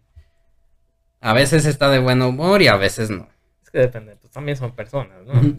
Hay que entender que pues a veces estás... ¿Ya ven? Sí, Poca madre y otras veces como que... "Ay, no, me Sí. pasó todo esto en la mañana, mejor no me molesten. Ya ven que, ya ves que hubo una con furor donde se toparon al perro Bermúdez y todos decían que era bien buena onda y todo eso. El tipo ni siquiera sabía ni qué onda con todos los demás. Te voy a decir algo, el pinche perro Bermúdez es un hijo de la chingada. Eso dicen. Es un hijo de la chingada. ¿Y por qué? Porque a una de mis compañeras de Aeroméxico, él tuvo que atenderlo y el vuelo estaba retrasado. Y ella estaba, pues ya iba de salida porque estaba embarazada. Ya eran sus últimos días y ella pues le tuvo que decir que, Que estaba retrasado. ajá, ¿no? que estaba muy retrasado el vuelo. El pinche perro Bermúdez perdió los estribos. le dijo hasta de lo que se iba a morir. Y yo, ah, pinche cabrón. Pues, Así que el pinche perro Bermúdez no es buena gente. Es un desgraciado. Ahí le voy a dar el de la duda porque no, no sé si le fue de la chingada en la mañana, ¿no? Imagínate que lo hayan mandado a su madre y sus jefes, no sé. Pero tampoco, que tronar con eso. tampoco es para que te desquites con una pobre embarazada. Ah, pues más dicho con cualquier persona que pues, no tenga nada que ver. Pero, oye, y bueno, en esta cosa yo es donde me sigo preguntando, ¿y cómo rayos no pueden llenar el mismo, el mismo personal? O sea, cuando suceden estos casos, el mismo personal que trabaja en cualquier aerolínea o lo que sea, que en cualquier trabajo, no puede llenar el mismo personal como la inconformidad del, pues, del cliente, de que tal cliente estaba inconforme y se enojó por esta situación, de qué pasó, porque eso yo pienso que ayudaría mucho a mejorar ciertas cosas, por lo mismo que te decía, de que tú me dijiste, de que tú les entregabas el, digamos, el documento para hacer reclamaciones o, mejor dicho, mejoras o cosas que pasan, o sea, la queja, el documento de quejas, pero no lo llenan, entonces no sé si se pueda hacer eso, que el mismo personal se pudiera, no sé, también dedicar como una parte a llenar estas inconformidades eh, de los clientes, ¿no se podrá? Creo que nada más era con incidentes más graves, por ejemplo, el famoso acoso sexual. Yo creo que, bueno, a mí no me tocó eso. No me tocó verlo en- ni en Aeroméxico ni en Volaris. Pero creo que sí había un, un protocolo cuando era una queja de acoso sexual. Este, cuando sí se llegaba a los golpes, ahí sí también. Y pues ahí ya entraba la policía del, aeropuerto, ¿no? Este, yo, yo tenía un supervisor en Aeroméxico que sigue ahí, se llama Alfredo Islas. Un saludo. Hola Alfredo. Hola, Fred, un saludo. Él es de carácter muy fuerte. Recto como debe de ser, a mi gusto. Y como yo pienso que debe de ser. Mm, Yo ya, yo este, ese día estaba ayudando a subir unas maletas a la banda porque se había atorado y ya no había mostradores para que yo pudiera atender. Entonces hubo un pleito con un pasajero porque se estaba metiendo por las filas, como Juan por su casa. Ah, Y una de mis compañeras le había dicho que no podía hacer eso, que se tenía que formar. Le gritó y casi le pegaba a mi compañera, a lo que me contaron, porque no llegué a ver el altercado. Yo nada más escuché cuando Alfredo este, le había dicho al pasajero que no tenía que estar haciendo eso. Y el pasajero empezó a aventar pestes y la chingada. Y le dijo, pues le voy a hablar a la policía que sabe qué, que sabe qué tanto. Y le iba a tirar, creo que un, un golpe. Algo así escuché. Ujú. Y le dijo, ah, sí, vamos a la policía. Así, le gri- así yo escuché a mi supervisor que le gritó, ah, sí, vamos a la policía. Y se fue en paralelo con el pasajero, iban los dos corriendo. y mi supervisor me empujó. Pero no fue, no fue, fue por accidente. Él no se fijó que estaba ahí porque yo estaba agachado con una maleta y a mí me empujó. Sí, pero pues estaba concentrado en el problema, Sí. digámoslo así. Y sí, sí fueron a la policía y al pasajero se lo llevaron. Sí, pues oye, no manches, vas a echar tiro en barrio ajeno donde no lo debes de hacer, obviamente, porque, Es zona federal. ajá, uy, es delito federal, ¿no? Es delito federal. O sea que no, se empeoran las cosas con poquito, porque para empezar es delito federal y aparte lo que decíamos, ¿no? Te bloquea la aerolínea, si es que no te bloquean en todas las aerolíneas, ¿no? Por conflictos como este. Sí, no supe en qué terminó el, el altercado, la verdad, pero sí supe que sí se emputó mi supervisor. Nomás porque lo escuché gritar, ah, sí, vamos a la policía. No, pues imagínate cómo. Haber sido un buen pedo. Bien cabrón para que pues llegara a, esas, a estos límites, ¿no? Sí. No sé si también haya pasado lo mismo con mi compañera que estaba embarazada en ese momento. Me imagino que sí. Pero bueno, Ah, pinche perro Bermúdez. Me cagas. ni modo. ya, ya ni haces comerciales en el FAMSA. Ah, sí, es cierto, era la cara de Era la cara de FAMSA. Y también, a ver, si mal no recuerdo, era el locutor de. ah, Bueno, el Sí, de Televisa Deportes. De, ah, de Televisa Deportes. De hecho, estuve viendo que hay varios este, personas o personajes, no sé si se- también se les puede llamar así, que se dedicaban a, mucho a esta parte de deporte. Y se encabronaron bien mucho últimamente porque pues dicen, no, no manches, como que yo llevo que 10 años haciendo esto y tú llegas, o sea, hablando de youtubers, llegan y a- eh, este, hacen TikToks de 30 segundos y tienen más visualizaciones y ganan más que yo y la fregada. Pues sí, güey, pero es que tú te quedaste hace 10 años, hace 20 años te quedaste atorado haciendo el mismo contenido que ni siquiera tú lo sabes hacer.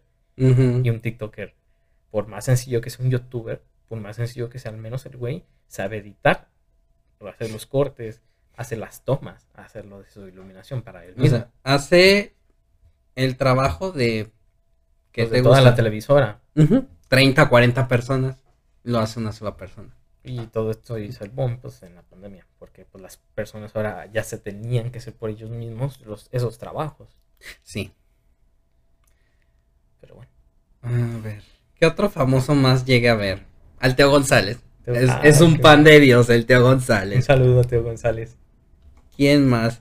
No la llegué a ver, pero siempre salían muchas historias de Alejandra Guzmán. De que sí estaba loca en el avión.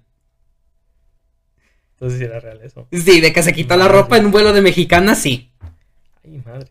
Sí. El mismo chiste que salió en la familia Peluche sí fue lo que hizo ella. De Ah. que es que tenía calor y me quité la ropa. La bajaron del avión. Y la cancelaron, me imagino, de esa No. ¿No? No. Se salvó por ser Por ser Alejandra Guzmán. Tiquetecitos que te puedes comprar siendo famoso, ¿verdad? Mm. Mm, Y estaba de buen ver.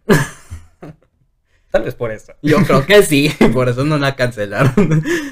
¿Qué más? Mm, a la Maribel Guardia no me tocó atenderla, pero sí dicen que es medio payasita también. Mm, La que llegué a atender personalmente fue a la Angelique Boyer, la que hacía el papel de la telenovela Teresa. ¿Y qué tal? ¿Cómo se.? Es una persona bastante agradable, nada más que ese día como que la vi muy desconectada. Es que tal vez traía un problemilla. Yo creo. Fíjate, porque los famosos, este, pues ellos tienen su preferencia en primera clase, en clase ejecutiva.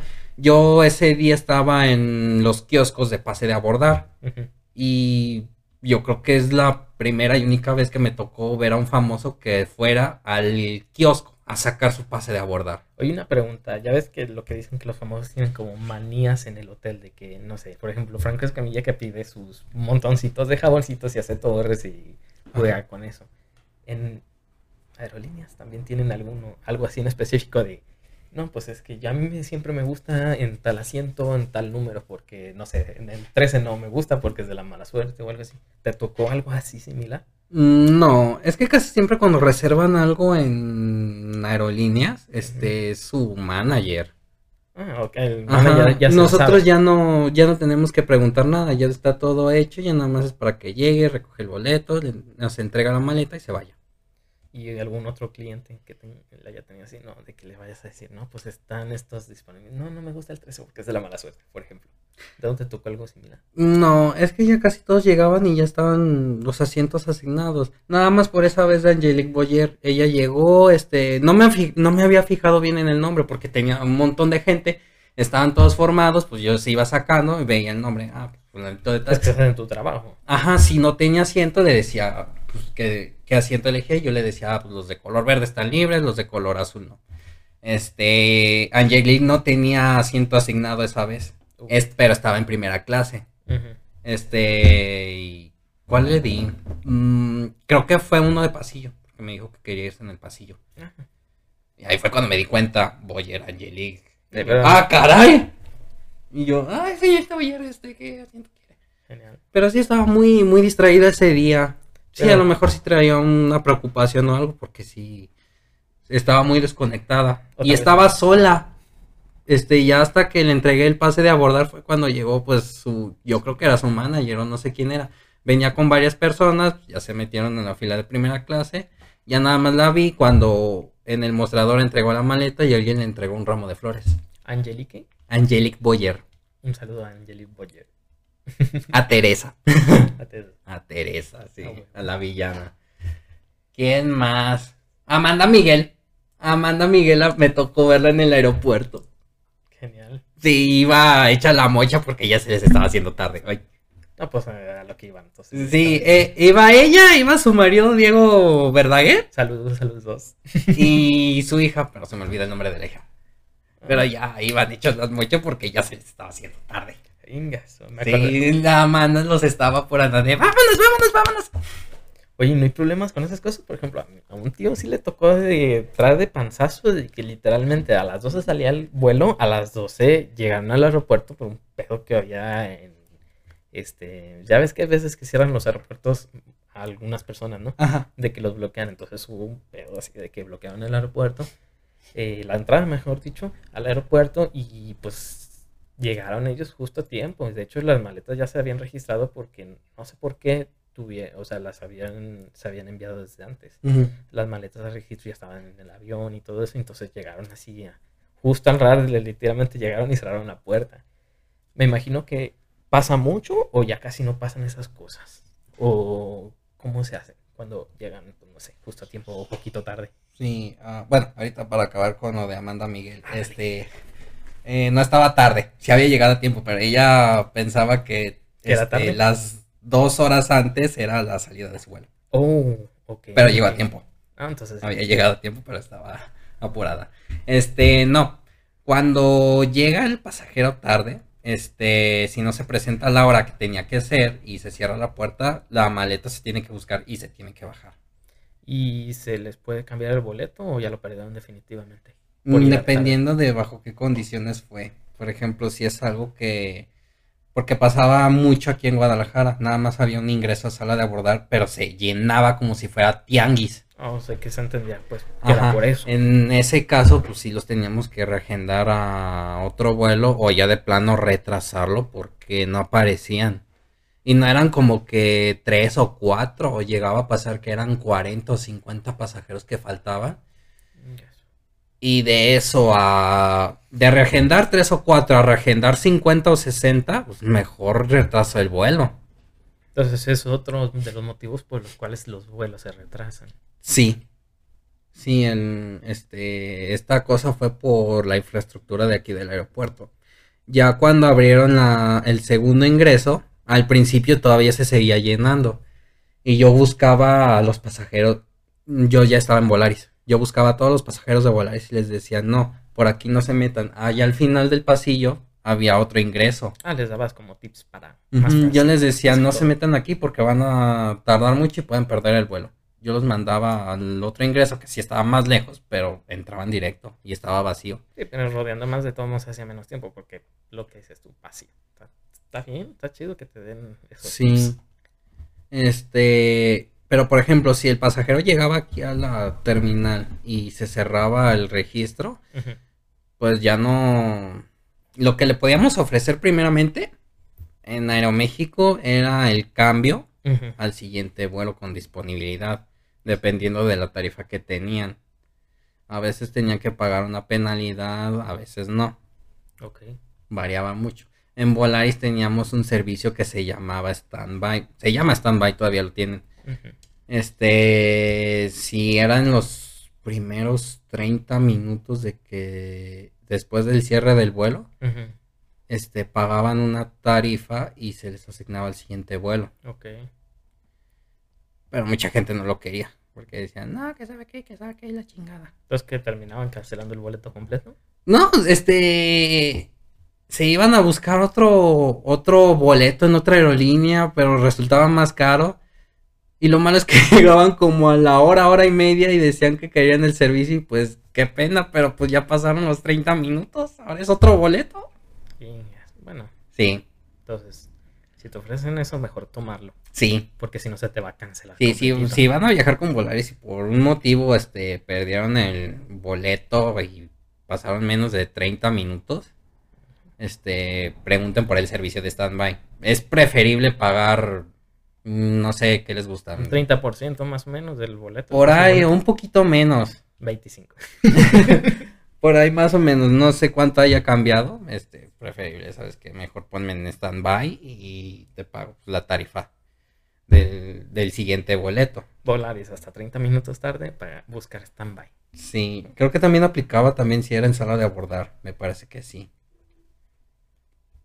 Si por ejemplo tú te habías registrado, documentado y todo eso normal, pero por andar bobeando en las tiendas, este llegaste tarde, Oh, pues, era mejor regresar a mostrador. Creo que sí aplicaba el standby también cuando ya estabas en sala de abordar. oh. No me acuerdo bien. Oye, ¿y con documentación de equipaje? Ay, ¿qué onda?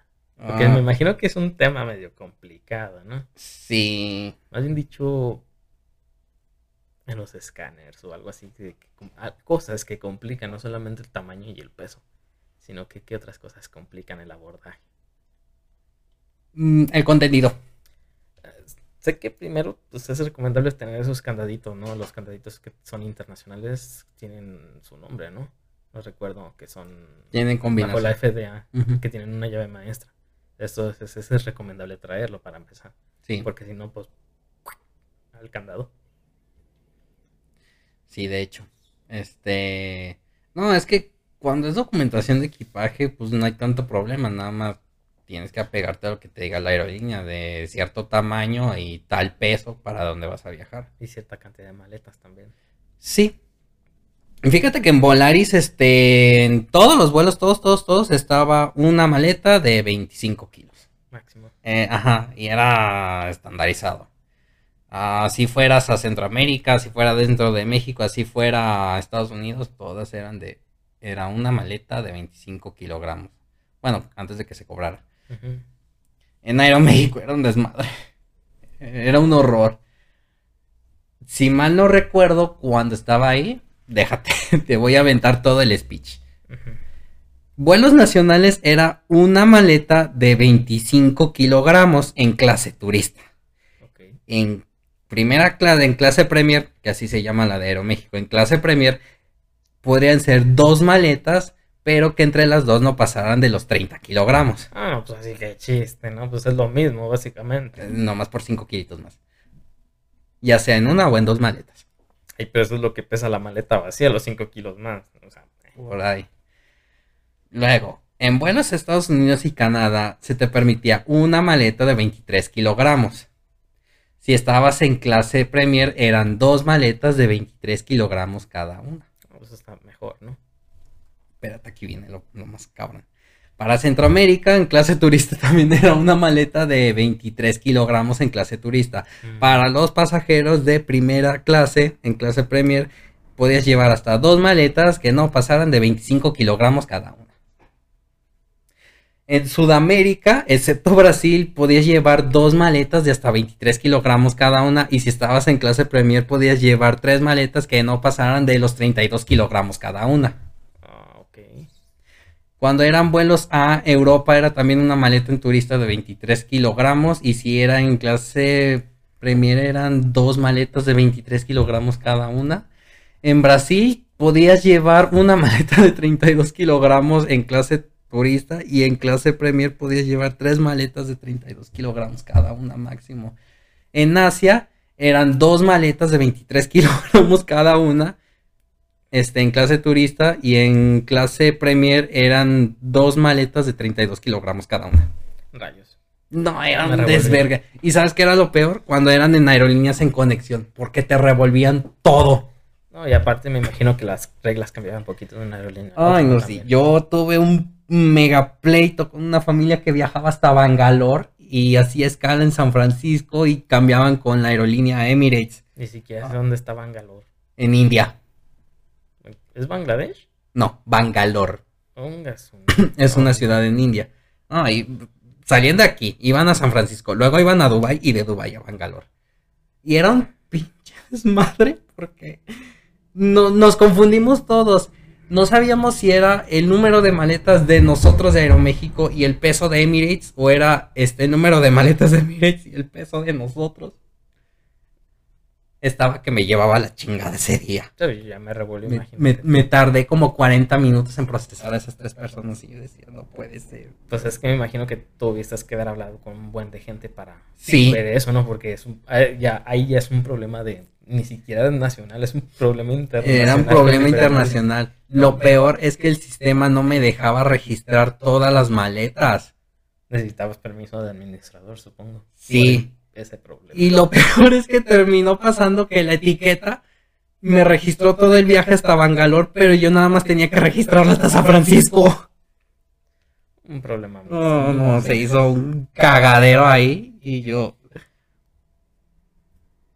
Milagro que esa gente era muy paciente. Milagro que esa familia era muy paciente. Tal vez no era la primera vez, me imagino. No si sé, no sé. Por, no sé por qué. Ah, ¿Por qué no se fueron con otra aerolínea? Se pudieron ir de aquí a México y de México a Londres y de Londres a Bangalore con Air India. Usa la misma, en vez de ser. No hubiera sido más fácil. Bueno, pues a la otra ya se la saben mejor. La misma aerolínea para todo. Sí. Aunque tenga que ser, no sé, la O, conexión con una aerolínea asociada, porque Aeroméxico no, no era tan asociada con Emirates. Ah, o sea que hay que buscar aerolíneas asociadas. Sí, eh, existe lo que se llaman este, los, las alianzas de aerolíneas. Aeroméxico pertenece a una que se llama SkyTeam. Son como 22 miembros más o menos. Y eso facilita mucho las cosas. Sí. Porque uno puede procesar este maletas hasta destino final con la otra aerolínea sin tanto problema. Ya lo único que le tienes que decir es al pasajero, usted recoge sus maletas en tal lado para trasladarlas a, la otra banda de equipaje. Sí, está bien. Se acabó. Así es más fácil. Sí, no, me encantaba cuando viajaban con Air France. Porque me tocó un pasajero que viajaba hasta Yakarta, en Indonesia, vía París. Y le pude facturar todas las maletas hasta Yakarta. Nada más le dije que. Bendita sea. Le dije que nada más tenía que recogerlas en Singapur, porque iba a parar el avión de Air France. Entonces ahí hace el cambio de. Ajá, la maleta ya estaba registrada hasta Singapur. Nada más le dije que en Singapur las tenía que recoger para pasarlas al vuelo de Yakarta. Sí, de un vuelo al otro. Sí, nada más por cuestiones de migración y aduana. Ok. Pero ni siquiera la tenía que ver ni en México ni en París. No, pues, Se fue la maleta hasta el otro lado del mundo. Pues qué bueno que fue más fácil también para él. Sí, Para también con las aerolíneas en China, China Southern y China Eastern, este también había gente que viajaba de aquí a Los Ángeles o San Francisco y de ahí pasaban a Shanghai o a Guangzhou y nada más les decía que en Estados Unidos la tenían que recoger. Ujú. Ya ahí cuando llegaban a China ya no la tenían que ver, ya hasta su destino final. Entonces nomás ahí, ahí hacían el cambio en esa. Ajá, en Estados Unidos nada más hacían el cambio y a partir de ahí ver la maleta hasta destino final.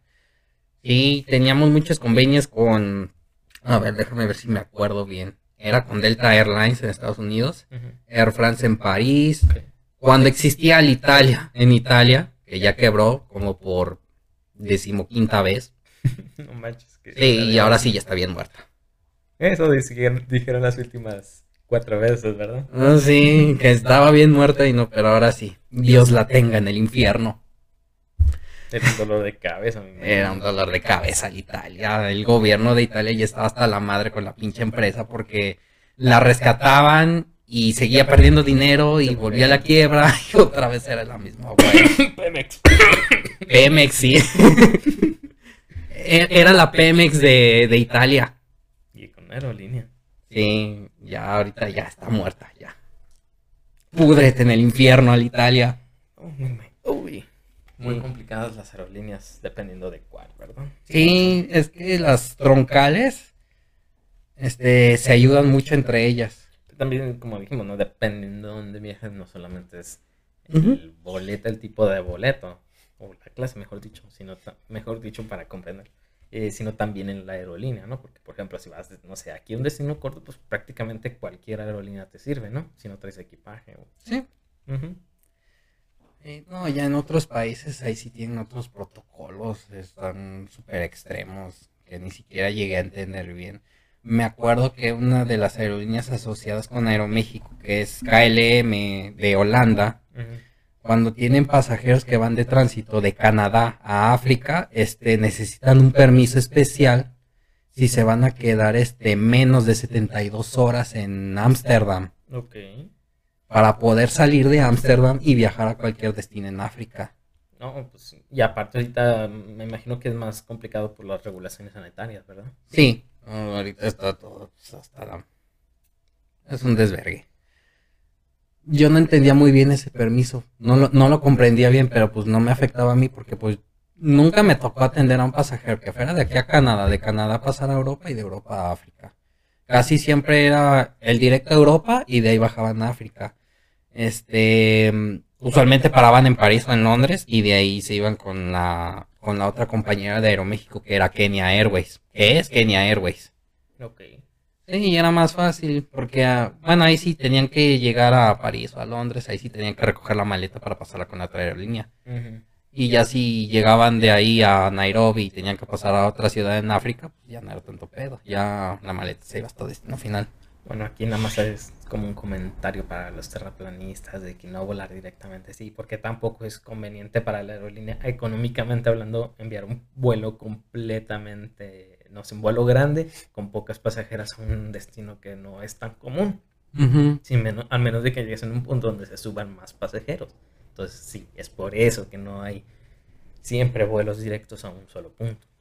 Sí, no, este, fíjate que es difícil llenar un vuelo a un destino que apenas se conoce.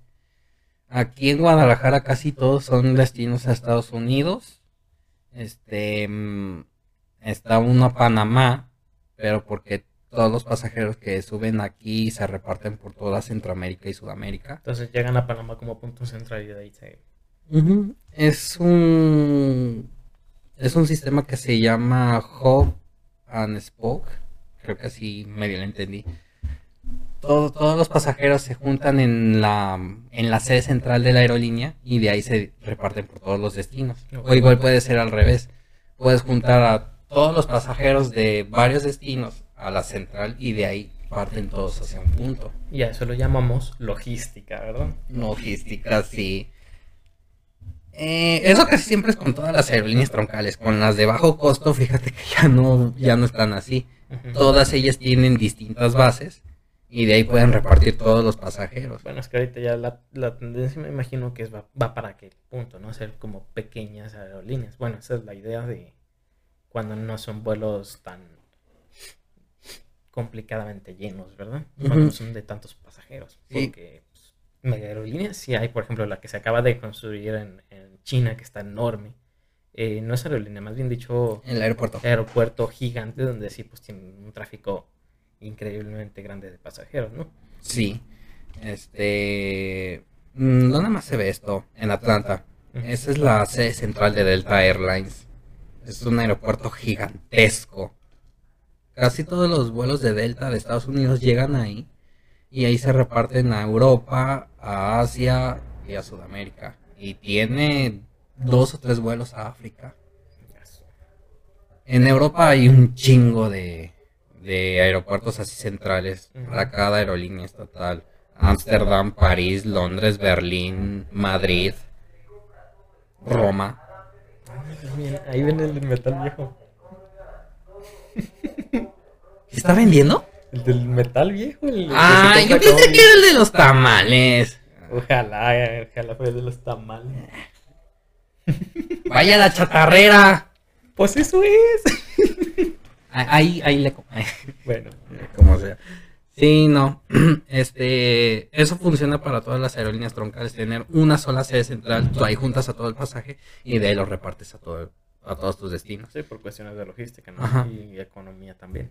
Pero a la aerolínea de bajo costo, este, le conviene más tener pequeñas sedes centrales alrededor del país y de ahí tú ya no necesitas estar juntando y volviendo a esparcir. Pero los aviones de pequeñas aerolíneas, ¿de qué tamaño son? ¿Cuántos pasajeros más o menos?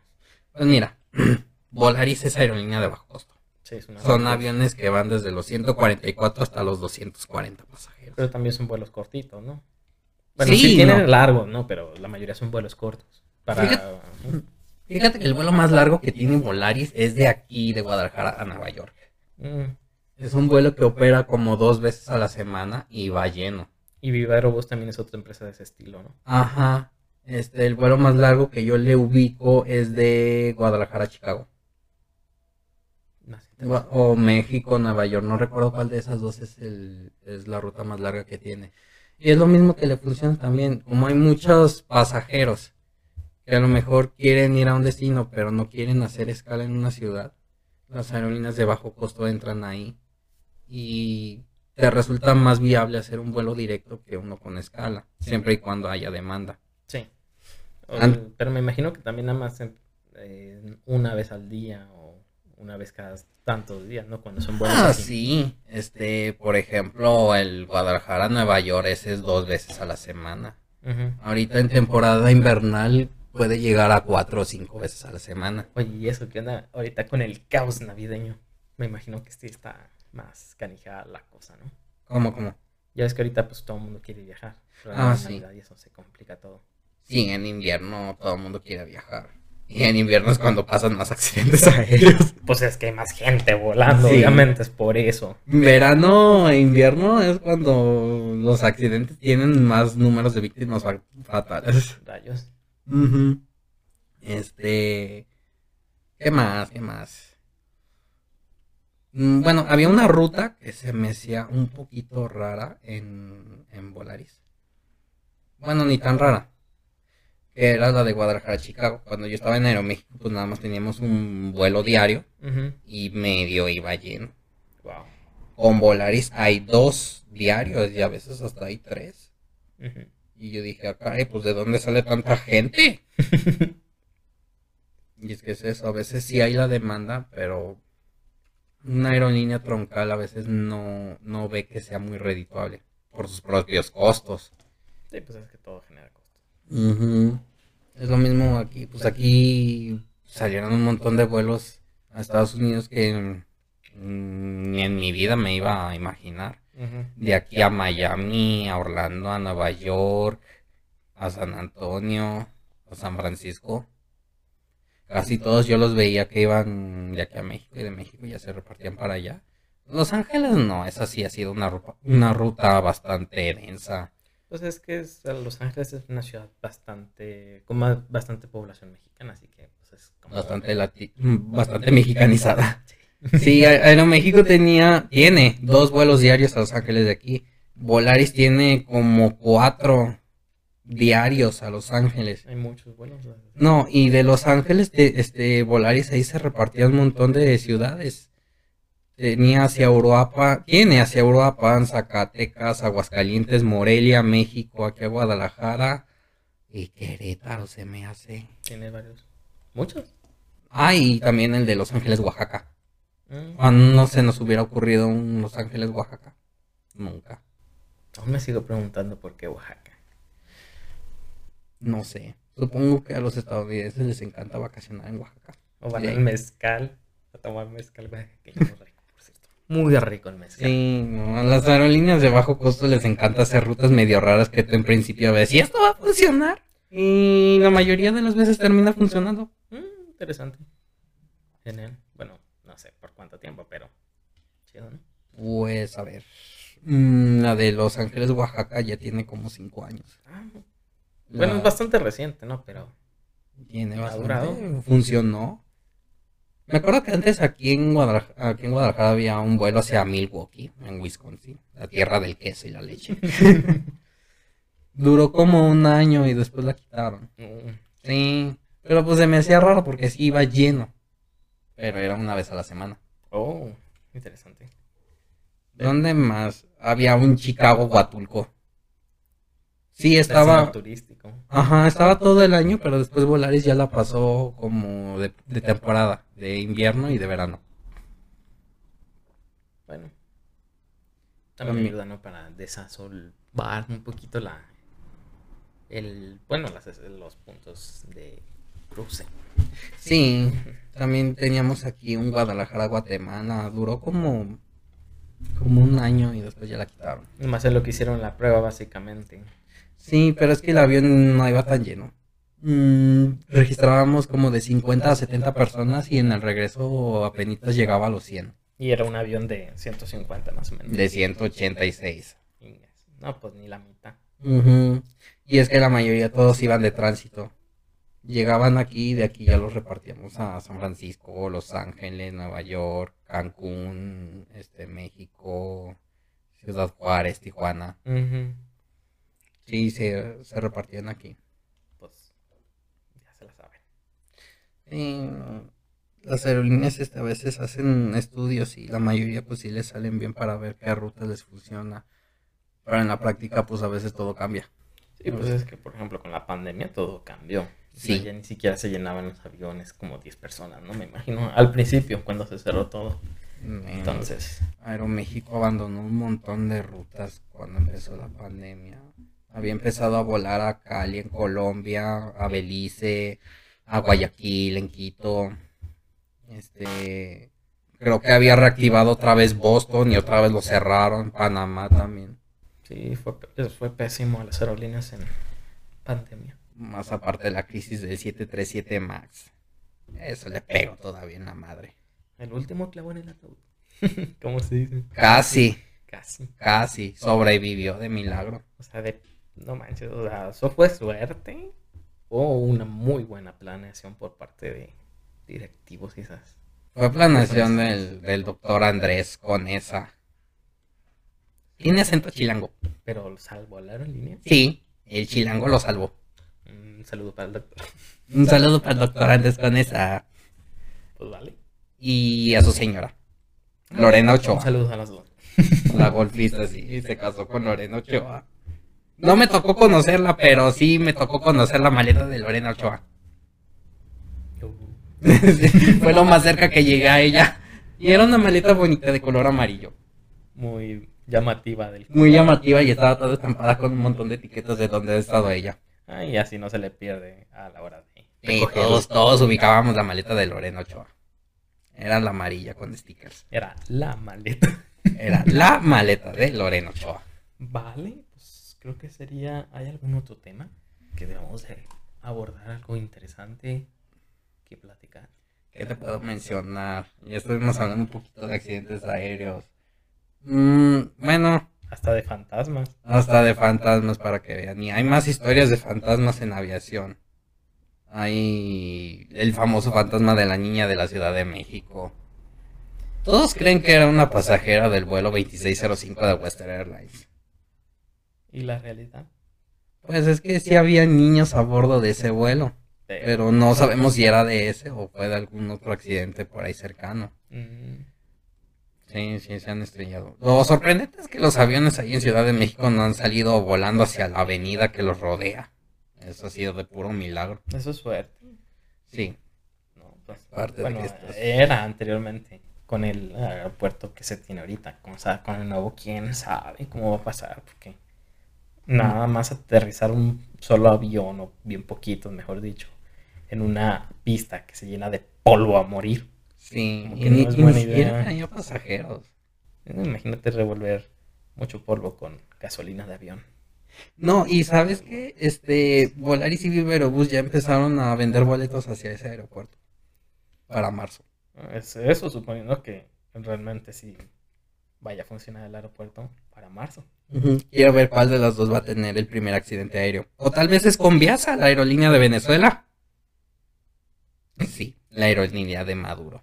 Yo nunca me, pro- yo nunca me, no se me antoja subirme a un avión, a un aeropuerto que se acaba de estrenar.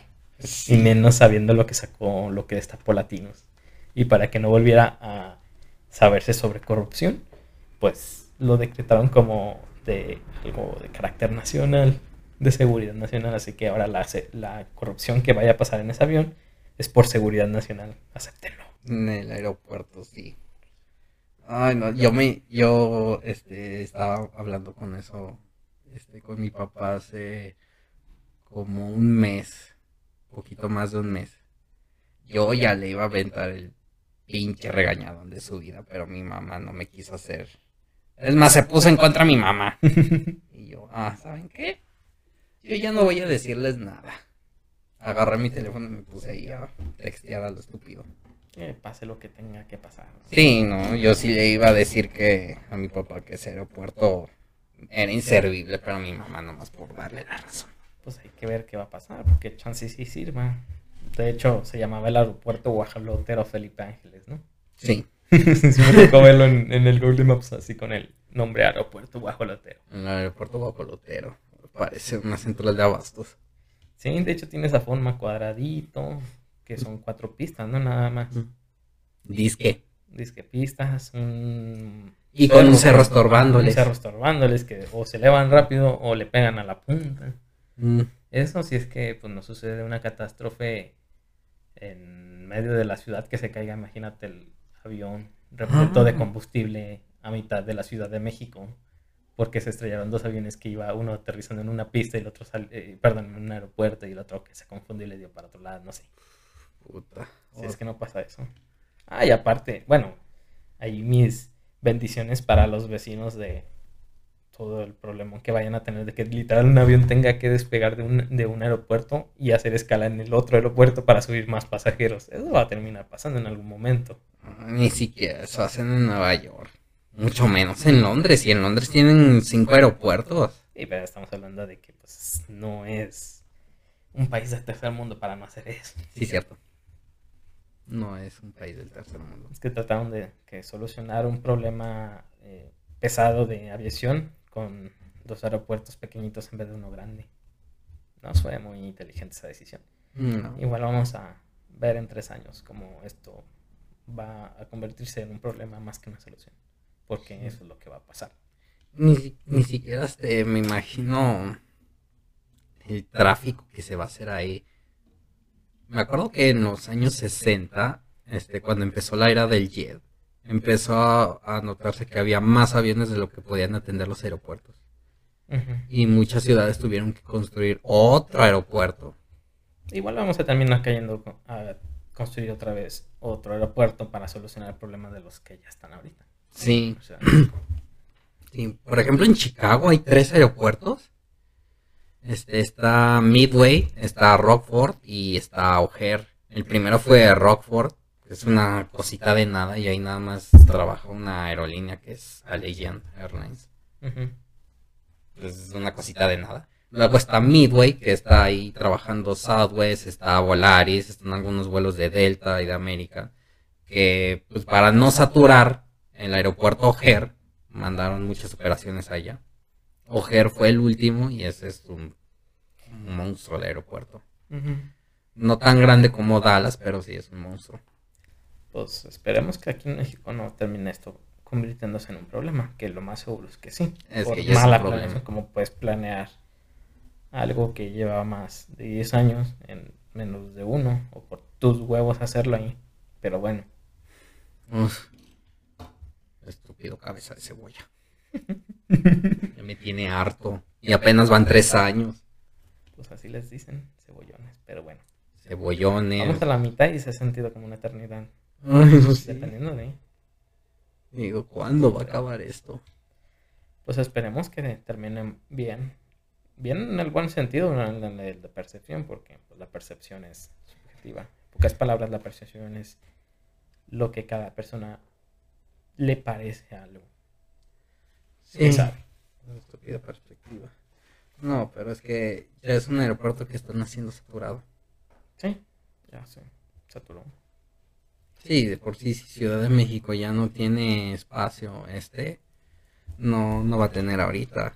Pues yo si fuera el gobernador de, por ejemplo, Guadalajara, que es prácticamente todo valle, no sé, como que pensaría en platicar con algunas empresas internacionales de aviación y hacer, buscar la forma de, con dinero privado, hacer un aeropuerto privado, como son todos los aeropuertos privados, porque no es ninguno tienen acceso público, pero de todos modos siguen siendo espacios privados. Sí, la mayoría son de, son de propiedad privada. De hecho, aquí en México, este, los aeropuertos se rigen por ciertos grupos operarios. El de Guadalajara pertenece al grupo aeroportuario del Pacífico. está con dinero este, español. y abarca muchos aeropuertos, que es Tijuana, Morelia, Guanajuato, este, Puerto Vallarta, eh, me parece que. No, Acapulco ya no. Pues. yo si fuera el gobernador de aquí, me pensaría en llevarme todo el pastel, porque la neta. Dos de hecho, ya empezó. a media, no creo que convenga con un gran pastel. De hecho, ya empezó. Ya, ya están empezando la expansión de aquí del aeropuerto de Guadalajara. Está genial. Sí, porque Aeroméxico, de hecho, ¿qué día es hoy? Hoy es 4, ¿verdad? Sí, hoy es 4. El 15 es miércoles, creo, el 15 de diciembre. Mm. Por ahí más o menos. Sí, creo que sí. El miércoles va a empezar Aeroméxico a inaugurar la ruta Guadalajara-Madrid. Uh, sí, nuestro primer vuelo intercontinental en más de 70 años. Un saludo para Madrid, como me gustaría ir. No sé a qué, pero me gustaría ir. Me gusta el nombre, Madrid. Muy bien. Sí. No, sí, de hecho, se me hace curiosito el aeropuerto de Madrid, porque está muy grande. Yo decía, pues, como cuánta gente puede llegar a Madrid y todo eso. Y hasta que vi que Iberia tenía un putero de vuelos aquí a Latinoamérica. Ah, Tiene monopolio en toda Latinoamérica. Lo que es todavía gobernar tus colonias. sí. El aeropuerto de Madrid está enorme. No se puede perder ahí. Sí, hasta cuando pasó el accidente de Spanner, este, los, los controladores no sabían ni qué pedo, dónde se estrelló el avión. Por lo grande que está el aeropuerto. Mm, se apendejaron. Sí. Pues bueno, de todos modos, con todo lo malo, es más seguro el avión que el autobús. Por mucho, por mucho, por mucho. Porque, o sea, por ejemplo, a mí en mi experiencia personal no me ha tocado ver ningún accidente aéreo. Tampoco son muy comunes, pues. Mm. Pero no me ha tocado, pues. Y de accidentes de carretera, de autobuses, sí me han tocado ver de varios autobuses que literalmente han visto esos videos de, de, las latas que les arrancan la tapa. Más o menos así terminan los autobuses, nomás que quemados o aplastados de arriba. Sí. Siempre pasa eso. Yo me acuerdo cuando fui de vacaciones con mi familia a Guayabitos, ya veníamos de regreso, este, no ubico en qué carretera fue. Estábamos yendo hacia, pues hacia la base de un desfiladero. Y nos fuimos acercando un poquito más y un poquito más y, y vimos unos restos abandonados de un coche, vimos un parabrisas y un pedazo de techo. Quién sabe qué accidente hubo ahí, y ya cuando llegamos a la base del desfiladero, pues ya era un giro medio cerrado. Era una curva muy cerrada entonces. Sí, pero ya nada más quedaron esos restos. Este, muchas veces que viajábamos al mar nos tocaba ver uno o dos accidentes y nos agarraba el tráfico. Ahí está el porqué es más seguro el avión. Sí, demasiado. Pero pues bueno, creo que ya terminamos, ¿no? Nos hace falta tocar algo. Yo creo que sí, porque ya se hizo muy largo. Sí, ya terminamos. Y yo creo que en otro episodio les cuento más cosas. Yo creo una segunda parte. Una sí, yo estoy yo estoy dispuesto para hacer una segunda parte. Te puedo platicar hasta de casos específicos y un poquito más extendidos de accidentes aéreos. Nos vamos a enfocar en eso, en una segunda parte. Sí. Y yo creo que en otra ocasión, porque también iba a contar de una serie que andaba viendo en la tele. Ah, no, más rápido terminamos con eso. ¿Cuál serie? Ah, se llama Panam. Es sobre la historia de la aerolínea durante el- los años 60. De hecho, también hay una, hay una película que toca eso, ¿no? La Atrápame si puedes. Atrápame si puedes. Sí. Sí, no, es que esto ya es más de perspectiva desde, Desde la aerolínea. mm, los asistentes de vuelo. o- Porque había mucho, mucho control con las, las sobrecargos. Tenías que tener cierto peso ideal, tenías que tener una estatura establecida para poder ser sobrecargo. ser prácticamente uniforme. Ujú. Pero también este empezó mucho a que se mm, motivara a las mujeres este, de que pudieran aprender más idiomas. Eso, es- eso está bien. Ajá, y para hacer los años excelente. 60, ¿qué, qué, a qué tanto podía aspirar una mujer en los años 60? O sea, No, ama pues, de casa. Ajá. Prácticamente era la época de, de, de- no de la revolución, más bien dicho, donde hubo levantamiento feminista. Bueno, después del levantamiento feminista de los yo- 1800, 1900, por allá, que es donde, en ese punto, entonces, el empoderamiento de la mujer más o menos fue en los 60, ¿no? Sí, de hecho, en varios episodios este, se llegaron a tocar ese tipo de temas. Había uno donde se llegó a tocar lo que era el asunto del racismo, este, también la liberación femenina en cuanto al sexo, pero así poquito, pues. Se llegó a tocar, este, o también cosas que podían pasar, este, en una línea aérea. Por ejemplo, cuando hay pasajeros que son muy revoltosos, o te toca una emergencia aérea. Y también se mezcla un poquito con la historia, porque en un episodio este se llegó a ver lo que fue el discurso de Kennedy en Berlín, Uh, cuando estaba rodeada por la Alemania comunista, sí, cuando estaba lo de la, ¿cómo se llama? Lo del muro de Berlín. el muro de Berlín. Ajá, y también este hay a veces tramas donde se mete la CIA. Pues es que toca toda la historia, ¿no? De la aerolínea. Nada más lo que fue 1963. Iban a sacar más temporadas, pero no sé por qué la cancelaron. Y yo de... Qué triste. Hay que verlo, chance si se reviva. Se oye buena serie. Interesante. Ojalá y sí. Bueno, pero eso lo platicamos luego. Va, entonces, gracias. Bye. Bye.